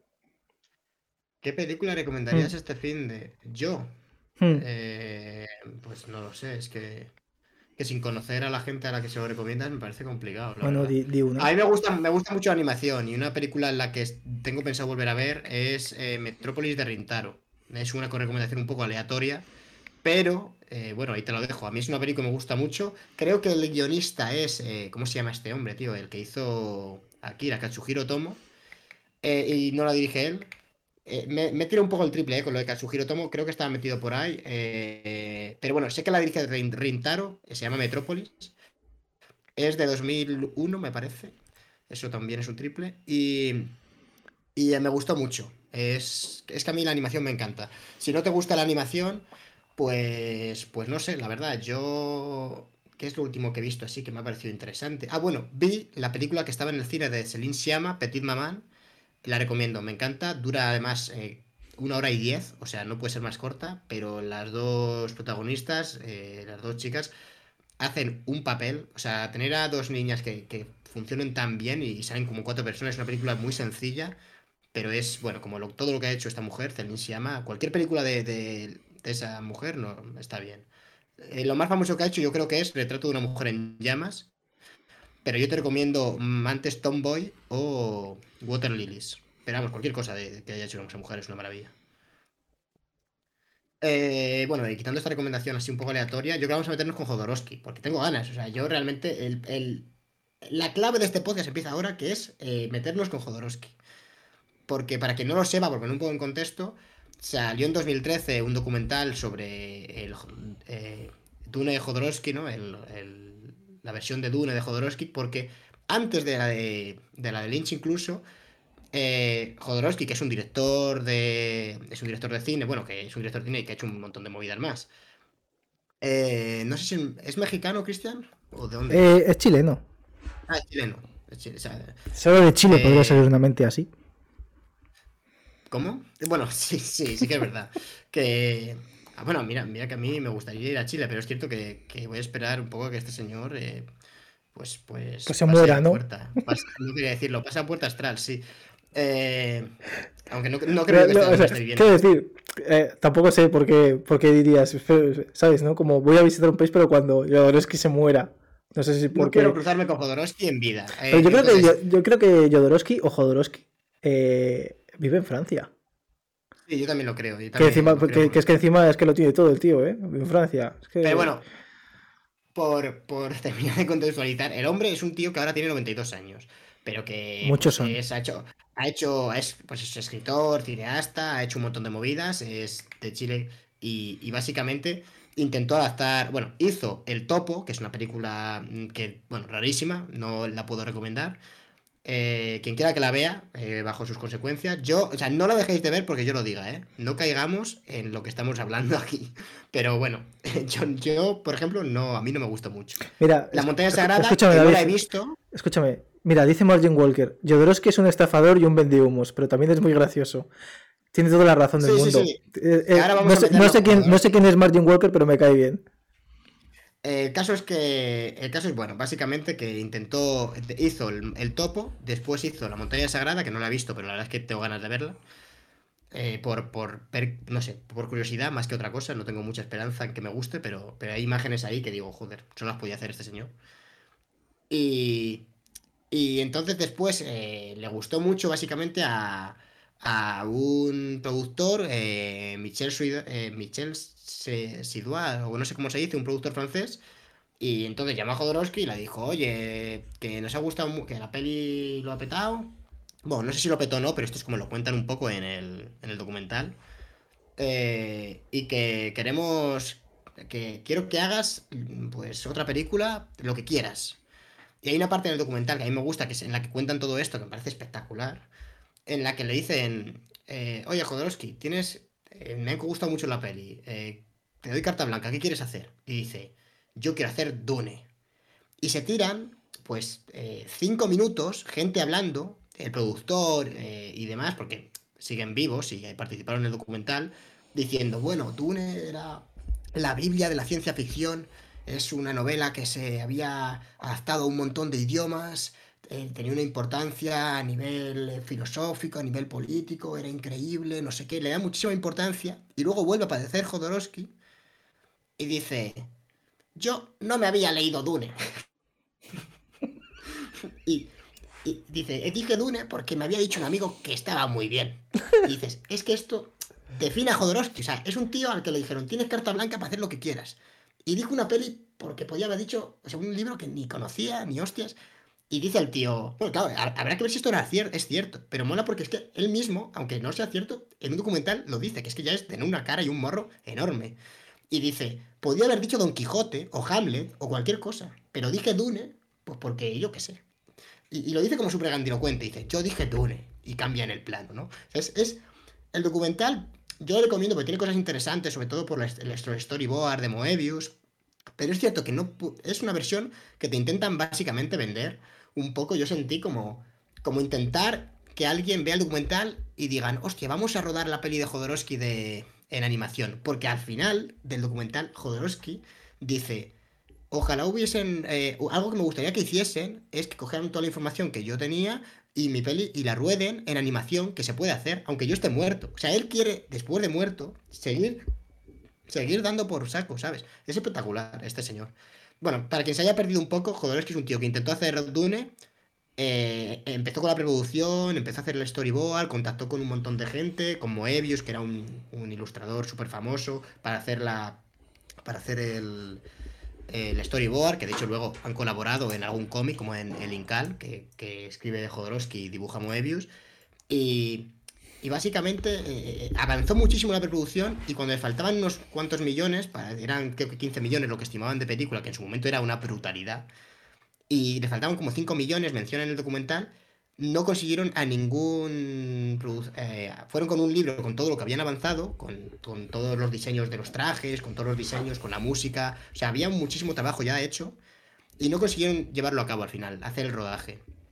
Entonces, eh, es como un, intento fallido pues, por adaptar Dune, que es muy conocido, porque, claro, como hay un montón de diseños que sí que se hicieron, es como que dicen que, se, ha influenciado mucho. Es una película que no se ha hecho, pero que aún así ha influenciado mucho en otras. Que sí que es cierto que hay, hay un ejemplo que ponen, y yo sí que creo que me lo creo que es, que es cierto, que, que, hay las imágenes, yo sin haber visto nada de Jodorowsky, antes de saber quién era Jodorowsky, en las, viendo el documental, sí que ya había visto imágenes de los storyboard y todo. Así que es algo que ha trascendido, hay que reconocérselo al señor, que, ha tenido al menos algo de importancia como para que el trabajo, ya no propiamente de Jodorowsky, sino del propio Moebius o de... Hay, otros, hay otro hombre muy, muy conocido eh, eh, que se llama eh, Higer, que es un, es un escultor que, si no me equivoco, ha estado metido en, movidas de Alien. diseñó todo lo de Alien. No, diseñó todo lo de Alien, que es espectacular. O sea, es, el tío estaba Salvador Dalí, o sea, estaba ahí metido un montonazo de gente. Orson Welles. Eh, Orson Welles, estaba también eh, el grupo de Pink Floyd. O sea, imaginaos el batiburrillo de cosas de lo que podía haber salido ahí y que, casi sale a cabo. O sea, que, no, que no se rodó por muy poco. Eh, ahí está la gracia. Te venden como la mejor película que jamás se hizo. Y esto, bueno, a mí, si, el problema que tengo con Jodorowsky es que es un flipado. Que tú le ves hablando y él te dice que él no quería hacer una película. Que él quería hacer algo que cambiase las mentes de los jóvenes. Y que, fuese como una droga LSD. Compara con la, lo que quería hacer con, con las alucinaciones que la gente tenía con LSD. Y también dice que él quería hacer algo sagrado. Que era como una película. Que no era una película, era como un Mesías. O sea, una cosa que. una grandilocuencia. Este señor, lo que es la modestia, no la conoce. Y, vamos, él lo sabe, ¿eh? porque tú le ves hablando y no es tonto. O sea, él te suelta unas mierdas, no sé. A mí Jodorowsky no me cae bien está zumbado y es un flipado. Y, y me alegra de que su película no se hiciese, tío. Porque va el tío con dos huevos y dice que cuando salió de David Lynch tenía envidia y que no quería verla. Y que cuando la vio y no le gustó nada, él dijo, es horrible. Lo dijo contento. Y lo dice esto en el documental. Dice, es una reacción humana que tenemos. Es así, los humanos son así. Mira, Jodorowsky, no justifiques que seas un envidioso de mierda. David Lynch hizo una peli un poco chunga, pero la hizo. Tú no la hiciste. Hala. David Lynch 1 Jodorowsky cero. Es la diferencia entre ser un tipo que puede ser el abuelo adorable que todo el mundo quiere tener y Jodorowsky, que es un tío que yo, si fuese mi abuelo, espero que no viniese a ninguna de las cenas que tenga en casa, tío. O sea, nada, Jodorowsky. Yo ya he soltado mi monólogo en contra de Jodorowsky y podré, vamos, puedo. Es que os lo juro, si veis el documental, os explota la cabeza. Es que el tío tiene unos huevos más grandes que el gusto de Segovia, ¿eh? Es espectacular. Es que Jodorowsky ha sido un tipo que en, la esfera hispana era un subnormal. y era alguien que decías, es que es tonto del culo este tío, ¿no? O sea, viene aquí y me quiere convencer de cosas. No es un tío que esté exento de talento, pero es un magufo. O sea, este tío eh, eh, es, un idiota eh, grandilocuente que sabe hablar muy bien y sabe venderte muy bien sus proyectos. Por ejemplo, es lo que se dedica a hacer en el, en el documental este de, de del que hablabas, David, el de Dunder Jodorowsky. Pero es que sus ideas eran mierda, la mayoría. El, tipo quería hacer una película de 20 horas y le dijeron, 20 horas no vamos a financiarte una película de 20 horas. Y el tío se enfadó y dijo que, entonces no hacía la película. Que eso fue como ya el, cuando le iban a dar el dinero, eh, eh, fue lo que pasó. Que dijo, yo voy a hacer una película de 20 horas. Le dijeron, no te puedo financiar una película de 20 horas. Y dijo el tío, pues no hago la película. Y me voy, ya me la dará el dinero a alguien. Obviamente nunca nadie le dio el dinero porque eh, Jodorowsky era un tipo que encima se apuntaba un poco las ideas de los demás y, y, encima contó con muchísima suerte durante todo el proyecto porque él hizo El Topo y, la otra película, que no me acuerdo cómo se llamaba. Eh, el, Monte Sagrado. La Monte Sagrada.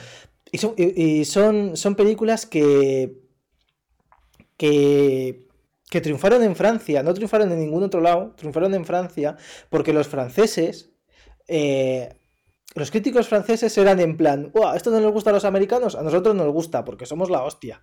Nosotros sí sabemos de cine, que, somos lo mejor. Que de hecho pasó eso con Hitchcock. No le daban bola en Estados Unidos y los franceses decían, este tío es el mejor. Ahí tenían razón.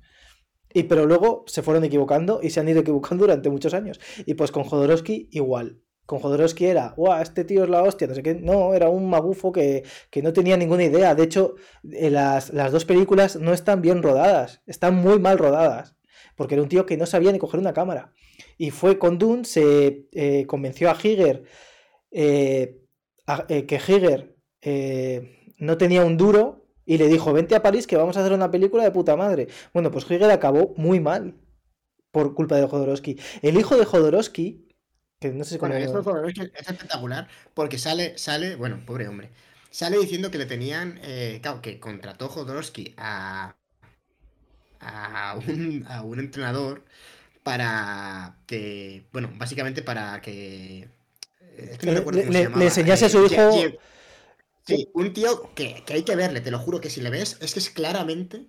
Eh, es que, es que es como, como un estereotipo, porque se llama Jean-Pierre Vignot o algo así. Un señor con unos rasgos de ser eh, un entrenador que, que, te, que te. pero sin, sin piedad. Y sale diciendo aquí, pero además mola mucho cómo lo dice. Dice: eh, Me entrenaba ocho horas diarias o no sé cuántas horas diarias en una mezcla de karate, jiu-jitsu, no sé qué que era terrible. dice, pero este tío no tenía piedad. Y, mira, y dice, pero que no os lo digo de broma, ¿eh? que no tenía piedad. O sea, básicamente es como si estuviese confesando en plan de, fueron unos meses que... No, no, no, no, David, no, fue, no fueron meses, David, fueron dos años. Fueron dos años, ¿no? Dos, años, dos, años, dos años entrenando, seis días a la semana.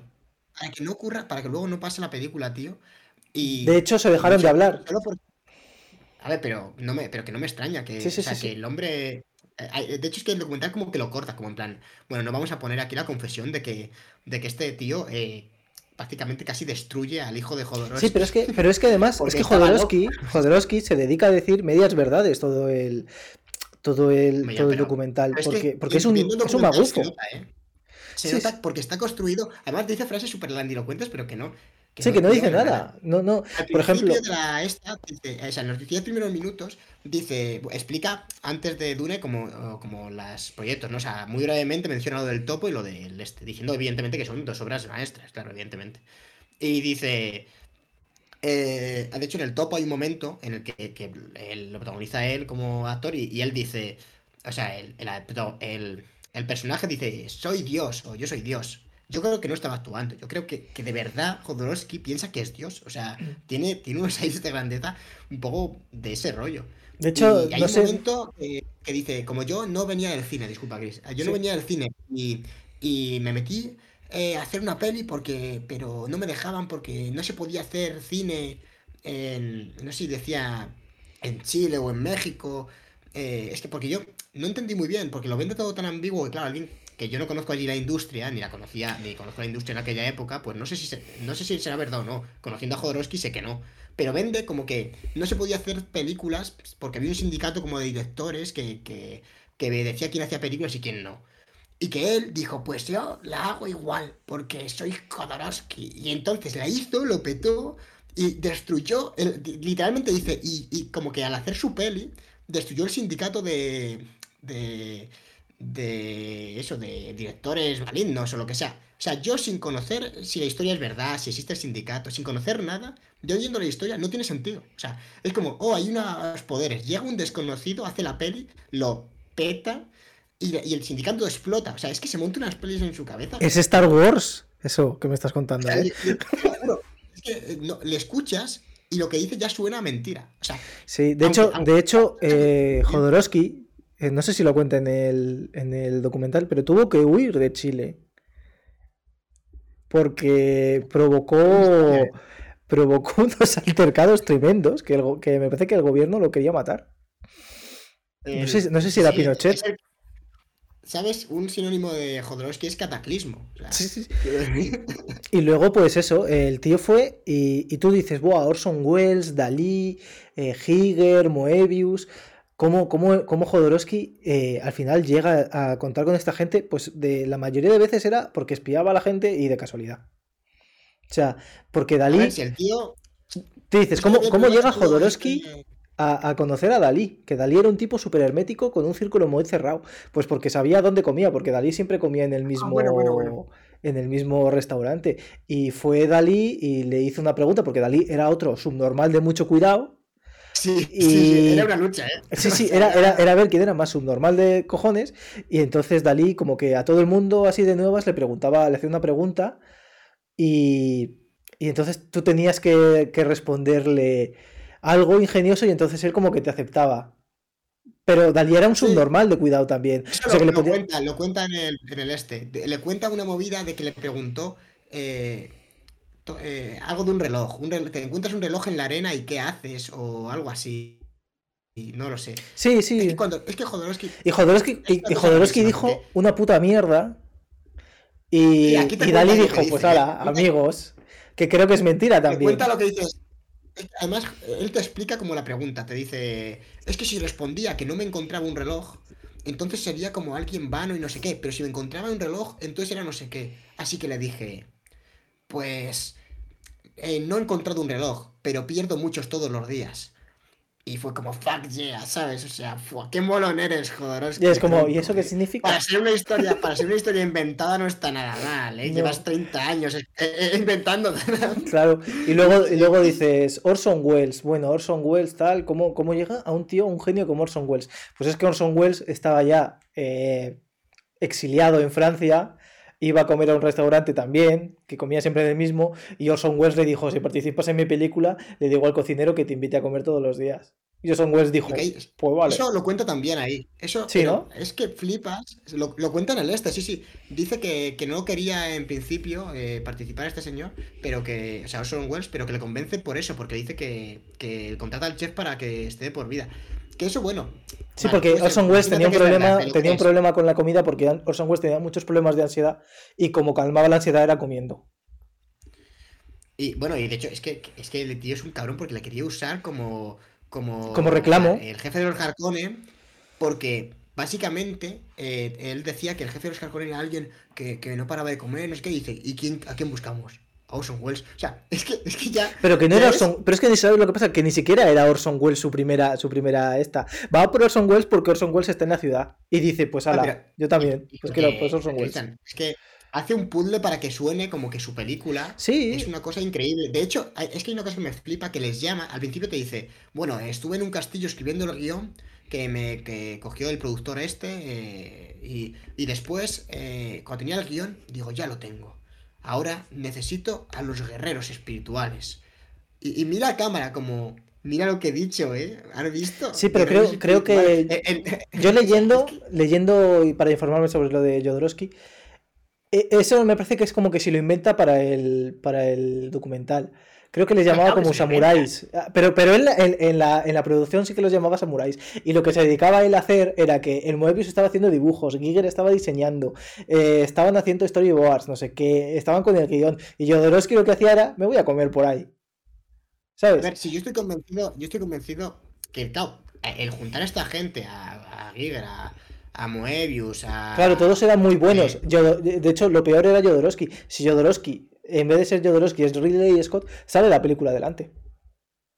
Estaba también eh, Obano, no sé, es que tenía un montón de, gente que, joder, eh, podían haber hecho cosas increíbles. Estoy convencido de que hay un libro, y esto, o sea, sí que, sí que es cierto, de hecho, como lo muestra ahí, mucha de la información que aparece eh, es, del libro, del storyboard, en el que tienen todo el storyboard, que es un storyboard enorme, y aparecen diseños de vestuario, diseños de que son espectaculares, se molan muchísimo de, de los sitios de las diferentes casas, el de los Harkonnen es como una especie de hombre, o sea, el propio jefe de los Harkonnen, que es un tío gordísimo, que vive dentro de él mismo porque es como un, una representación del ego, y entonces lo que viene siendo el castillo de los Harkonnen es una estatua del propio Harkonnen gordo enorme y que se entra por la lengua. O sea, una cosa que muy loca, pero que a la vez, claro, como está diseñada, no está diseñada por este señor, y puede tener la idea, pero realmente quien lo ha dado forma es, eh, es Giger, o es el, bueno, el que se encargase de, de... Creo que esto sí que lo había hecho eh, Giger, pero bueno, quien fuese, eh, alguno de estos. Entonces, estoy convencido que ese libro sí que puede que haya tenido mucha influencia, porque es cierto que, claro, junto a gente muy buena, y, hicieron diseños espectaculares y que luego, de hecho, él los reusó para algunos cómics, eh, muchos de esos diseños. Entonces, claro que, o sea, si, en realidad el problema no es el proyecto en sí, ni, ni y le puedo decir que tiene mérito que, lo llevase, que lo intentase llevar a cabo. El problema es que Jodorowsky es imbécil. Entonces, me, me cuesta reconocerle reconocerle algún mérito porque el tío es imbécil. O sea, y, se da unas aires de grandeza y, dice que es. Dice que, o sea, que, te lo vendan como la mejor película eh, jamás rodada, tío. Pero qué flipadez es esa, tío. O sea, no ha rodado la peli. O sea, no me cuentes que es la mejor, tío. No, no se ha rodado. Lo siento, tío. Mm, puedes tener muy buenas ideas, pero. No, aparte que la película va a ser una chufla. O sea, es que esto cualquiera que lo vea. O sea, yo también creo que eso le vino muy bien a la peli. O sea, el, claro, es, por eso que tiene esa aura.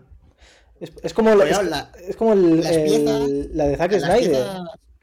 Eh, ¿La de Zack Snyder cuál? La, de la Liga de la Justicia era una película que era la hostia, que no sé qué no sé cuánto. Luego vimos la película, una puta mierda.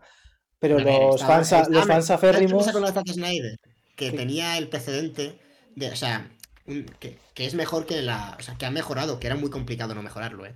pero que ha mejorado la de George Whedon. Porque la de George Whedon era tan jodidamente mala. Pero que era, pero, era la misma, David. Era la misma película, pero más larga. No, pero está mejor. Eh, tiene muchos. O sea, las decisiones que tomó Zack Snyder, y ya lo hablamos en su día, eh, son. O sea, mejoran la película. Eh, desde el cambio de música, al cambio de talonaje, a las escenas que elimina, al montaje. O sea, es que la de Whedon es tan mala que hace que la de Zack Snyder parezca la hostia. Ese es el problema. Esa, esa es la ventaja con la que cuenta Zack Snyder tampoco nos flipemos diciendo la hostia de David. No, que comparada, digo. Pero es que tampoco, a mí, a mí, a mí no me parece tanto. O sea, a mí me parece que es, es, más, es más disfrutable porque, porque, bueno, porque al final las escenas de acción son más largas, no sé. No, y hay, y hay un cambio de También, también es verdad que hay, también, sí, pero también hay, ¿cómo se llama? Eh, hay un cambio de tono que beneficia a la película porque el humor de Josh Whedon era horrible. Por ejemplo. y la presencia del personaje, uno de los cambios más importantes, la presencia del personaje de Cyborg, por ejemplo. Sí, es, Y el final, por ejemplo, que a mí el final me gustó mucho, la de Snyder, que es el mismo, pero tiene el girito este del viaje en el tiempo de Flash y que lo hace mucho más épico. Y, Detective Marciano. Y luego la de Snyder, tiene problemas, como lo de Detective Marciano, que no, que es una gilipollez como una casa. Mm, el tema este de que. Tienen todos los problemas que tiene el anterior también. Tiene, problemas, pero, pero tiene muchos menos que la de. Es que la de Whedon es entretenida, pero. Claro, es que ya es bajar mucho el listón, ¿no? Es irlo bajando a niveles ya. Por cierto, ahora, ahora Jodorowsky se dedica a escribir en Twitter. En plan ah, cosas. y, tiene Instagram también, Jodorowsky, cuidado, eh. Tened cuidado. Bueno, pero ahora es en plan Jodorowsky, en plan dice: si estás enfermo, sal al balcón y, y bájate los pantalones y toma sol por el ano. Y así te curas. Sí, dice cosas más o menos así. Bueno, hace unos años, cuando yo me enteré de la existencia de este hombre, no fue ni por Dune ni por ninguno de esos cómics, sino fue porque en Twitter dijo que si había mujeres que tenían eh, complejo de Edipo, que llamasen a su padre y que se lo follasen. Ya está. Y que, este y que, las violasen. Sí, una cosa muy No, bueno, Jodorowsky tiene algunos comentarios en el, en el documental muy jodidos, ¿eh? O sea, algunas comparaciones de lo que es adaptar y bueno, en fin, cosas muy, muy mal. Sí, cosas, cosas que son para cancelarlo de una vez por todas. Pero como Sí, la sí, cultura de la cancelación tampoco sirve para nada, pues aquí estamos. Es, es como Jodorowsky. Es, La cultura de la la- ojalá la cultura de la cancelación fuese una pistola. No, y ya está, cancelas a alguien y pum. Pero, eh, Sería muy tremendo. Twitter Jodorowsky y es muy jodido porque, para empezar, es una de esas personas que se retuitea a sí misma. ya es malo, pero, pero para seguir eh, es como un poco auto, eh, como autoayuda, ¿no? O sea, pone Sí, consejo sí, sí, sí. importante y, pone- y, y menciona a un tío que ha puesto una foto que pone, eres el artista de tu vida, no le des el pincel a nadie. Jodorowsky, tío. Es- ¿Qué estás, qué estás haciendo con tu vida? ¿Qué estás haciendo? O sea, Bueno, a ver, yo creo que esto me imagino que, no sé. Ah, Luego hay otro que tuitea, que sube como una foto suya y una frase, ¿sabes? Que no sé quién es tampoco. Hola, hola, hola, pero esto es gravísimo. ¿eh? O sea, que este señor está loco. Sí, sí, sí, sí, sí. Pero que ahora encima está con Pone, cos- cosas de la magia, no sé qué. imposible obtenerla para siempre. La felicidad solo se logra a veces y por un tiempo limitado. Y por una foto que es una mujer sonriendo con un globo amarillo, con una sonrisa como, como, el, como el pin de Watchmen. Y, y- y a- al 50% de opacidad y, y de fondo unas montañas y, el, y, un, y como una especie de, de- de- de lago. O sea, es, algo que parece casi como satírico ya. O sea, yo no sé hasta qué punto no se está Jodorowsky riendo de, Claro. la... O sea, es algo... Tú ves, estoy viendo una foto que me parece excesivo. ¿eh? No sé, eh, Jodorowsky todo lo que le rodea es, eh, es un poco complicado. Claro, no, o sea, pues podría poner la, yo la no felicidad conocía- a veces es una cosa muy bonita. Y no, y sale una foto de alguien comiéndose una magdalena, pues también podría ser así. Es que lo que he visto es parecido, ¿eh? O sea, la gente se mete en el Twitter de Jodorowsky, bueno, lo va a flipar. Y yo lo que he visto de su Instagram son vídeos suyos por la calle que no tienes, que aparece como andando raro. O sea, no entiendes, no entiendes. A ver, es que está, está mayor. Lo, lo raro sería que no andase raro. No, pero que anda raro como a la cámara, o sea, como haciendo algo. A lo mejor hace lo que hacen en Dune, que van como andando por el desierto para no hacer vibraciones. Ah, pues sí, sí, sí. Yo Que creo hacen sí. como un baile, es- capoeira. Es una persona que tiene. Claro, por lo que creo que, no sé, en el documental no sé si lo menciona su hijo o lo he leído después, como que. Claro, bueno, sí que lo menciona él, claro, que le jodió muchísimo no hacer la película. O sea, fue como un Hombre, golpe no- enorme. Porque estás dos años desarrollándola y de repente, de repente te dicen, oye, porque fueron a Disney a venderla, lo comenta el productor, y la mayoría, y a un, a un- o sea, a un montonazo de, de producciones, eh, de, perdón, de producciones, de, de estudios, de productoras, y a todos les, integraba, eh, les entregaban la, el, el libro que venía como todo explicado. Y esto lo hizo el productor, eh, según comenta, eh, porque le parecía muy buena idea para. que el productor es el que he mencionado antes, Michael Sidos.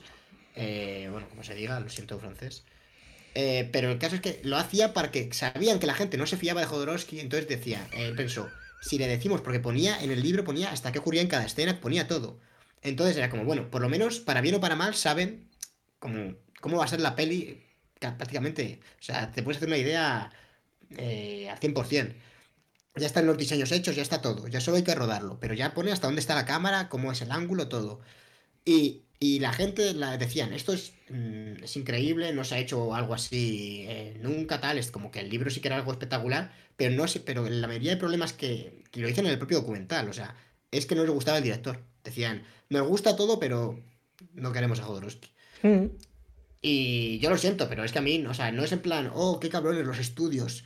Pf, oh, si hubiesen hecho lo de Jodorowsky habría sido increíble. Puede que hubiese sido guay, pero yo creo que habría sido un desastre. Y si yo fuese un estudio, tampoco le había dado a este señor 5 millones. O sea, me parece increíble que el productor este le diese esta pasta. No, yo, yo desde luego no le hubiese Ah. dado ni la hora a Jodorowsky, porque es que Jodorowsky es un tipo que, que le das el brazo, en la mano y te coge el brazo, además de verdad. O sea. Y luego, sí, pero este tío, yo creo que tendría que tener mucha labia, esta señora. Sí, sí, sí, sí, sí. Eso, ¿Por eso es. eh, Por eso, por eso, eso era un encandilador.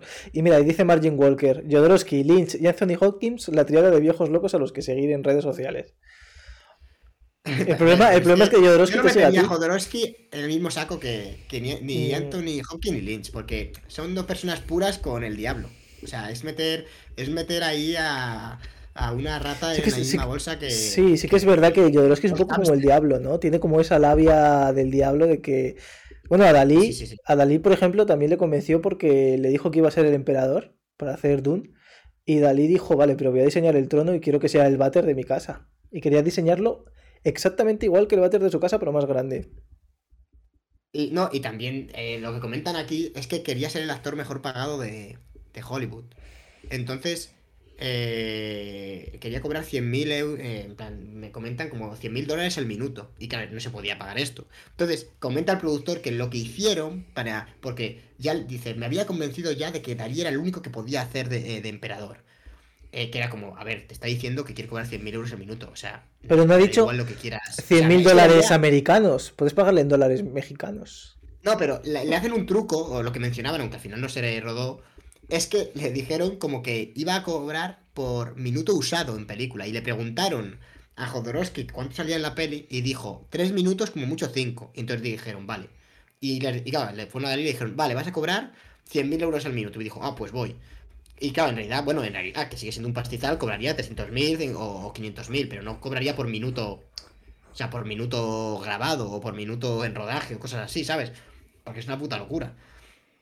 Pero básicamente, eh, el- es, es curioso porque menciona también que, eh, bueno, eh, Dalí, evidentemente, otro imbécil que, que iba ahí y lo que quería, o sea, imagínate, vas a una peli y lo, no, lo que quiero es ser el tío más pagado, ¿sabes? O sea, es que ya, en fin, tengo, era ahí una lucha de egos. Pero es que era todo Yo una panda de pues, modernitos de la ido- época. Era una panda de modernitos de la época, cada uno pues más subido que el anterior. Entonces es que Ah, eso, sí, eso, olvide. eso lo podía explotar. Mencionaba, bueno, es que la peli de Jodorowsky evidentemente eh, se aleja del libro porque menciona como que para tener a- para tener, perdón, para tener a Paul lo que tienen es es como que eh, no lo tienen convencionalmente, o sea, como que es a través de la sangre y la sangre eh, no sé si era una de estas brujas la eh, es, es- quería un plano en el que se viese como la sangre se introducía en la vagina y llegaba al óvulo. O sea, joder, es que tenía unas ideas que no tenían sentido, pero de ninguna manera. De hecho, la peli yo creo que no se hubiera podido rodar, aunque hubiesen dicho que sí. Porque empezaba con un plano, secuencia, que quería, y lo menciono aquí, que fuese mejor que el plano de Orson Welles de Sed de Mal. O sea, un flipado ya de, por sí. Y, quería que atravesase toda la galaxia y fuese viendo pues como un- una nave de especia era atacada, pasando por asteroides, y que fuese un plano de secuencia que llegase pues hasta, pues eso, hasta, eh, eh, creo que como entrase en un planeta y ya, y, fuese casi hasta un plano mucho más cerrado de, no sé, no recuerdo cuál era el plano final, pero imagínate que empieza en, eh, él quería que recorriese toda la galaxia. ¿No era hasta la fecundación de Paul Atreides? Pues creo que no. ¿No? Pero tampoco me. Pero puede que sí. Es que no me no descartaría. Eh, ahí creo que no lo mencionan así, pero bueno, tampoco te lo explican eh, exactamente. No recuerdo hasta dónde llega. Creo que. ah, Pues eso, como si llega hasta una persona, ¿sabes? Pero que era un plano casi inconcebible y que. eh, ¿De qué época estamos hablando? Quiero decir, la, la peli. mm, era antes de la de Lynch, no sé cuándo. se- ¿Qué eran? Era en los 70. Los 70, y, que- y- o sea, que no tiene ningún sentido. Es que sí, además, eh, además también es acojonante que, que consiguieron los, los derechos porque el tío que lo había hecho, que era el productor del Planeta de los Simios, se murió.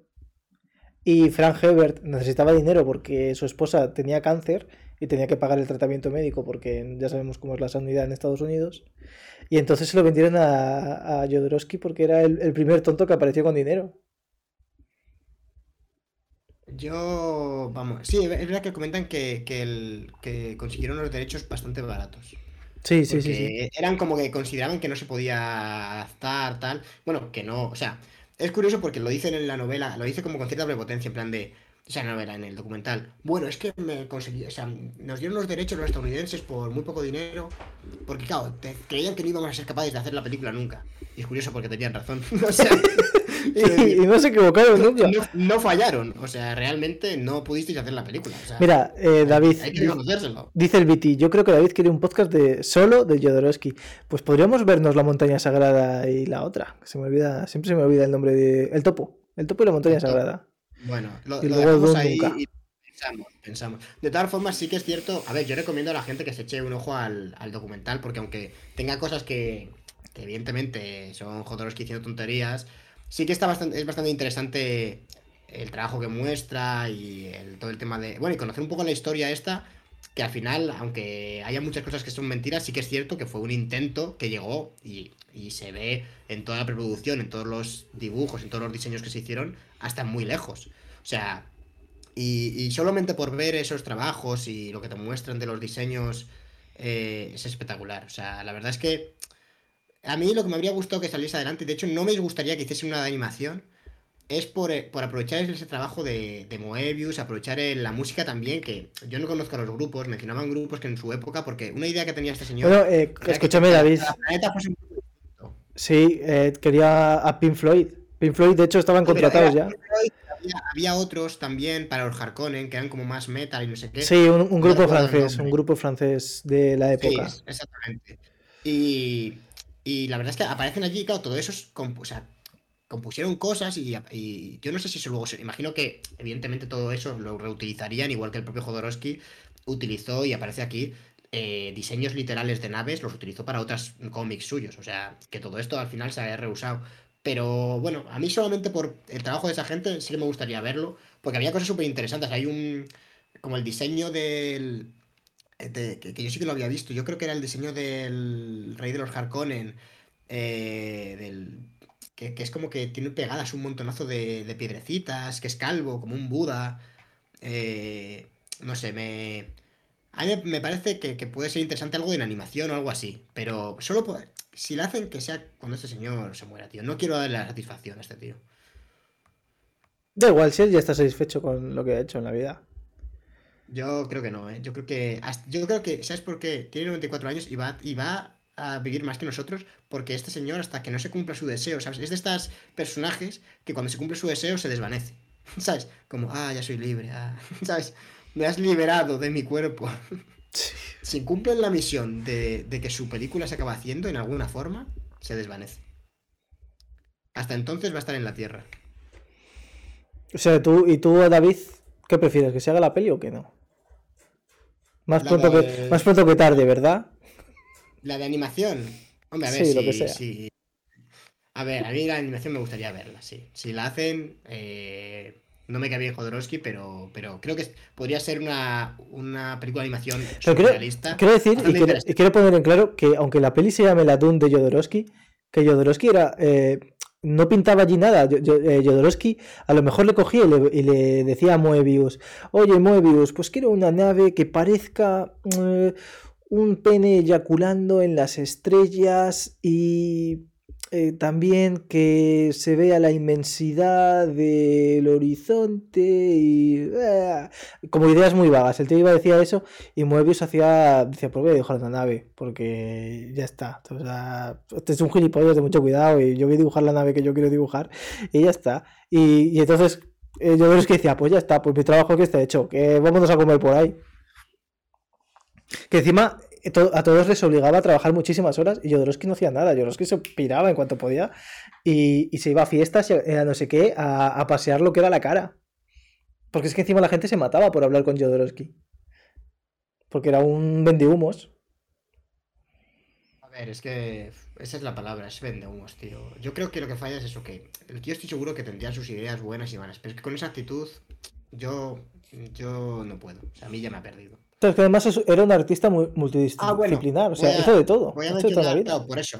Voy a mencionar una cosa. Hay, hay un libro que me llama eh, muchísimo la atención, según un libro, un cómic, que es el Incal. No tengo ni idea si está bien, si está mal, pero reconozco que ese me lo voy a leer.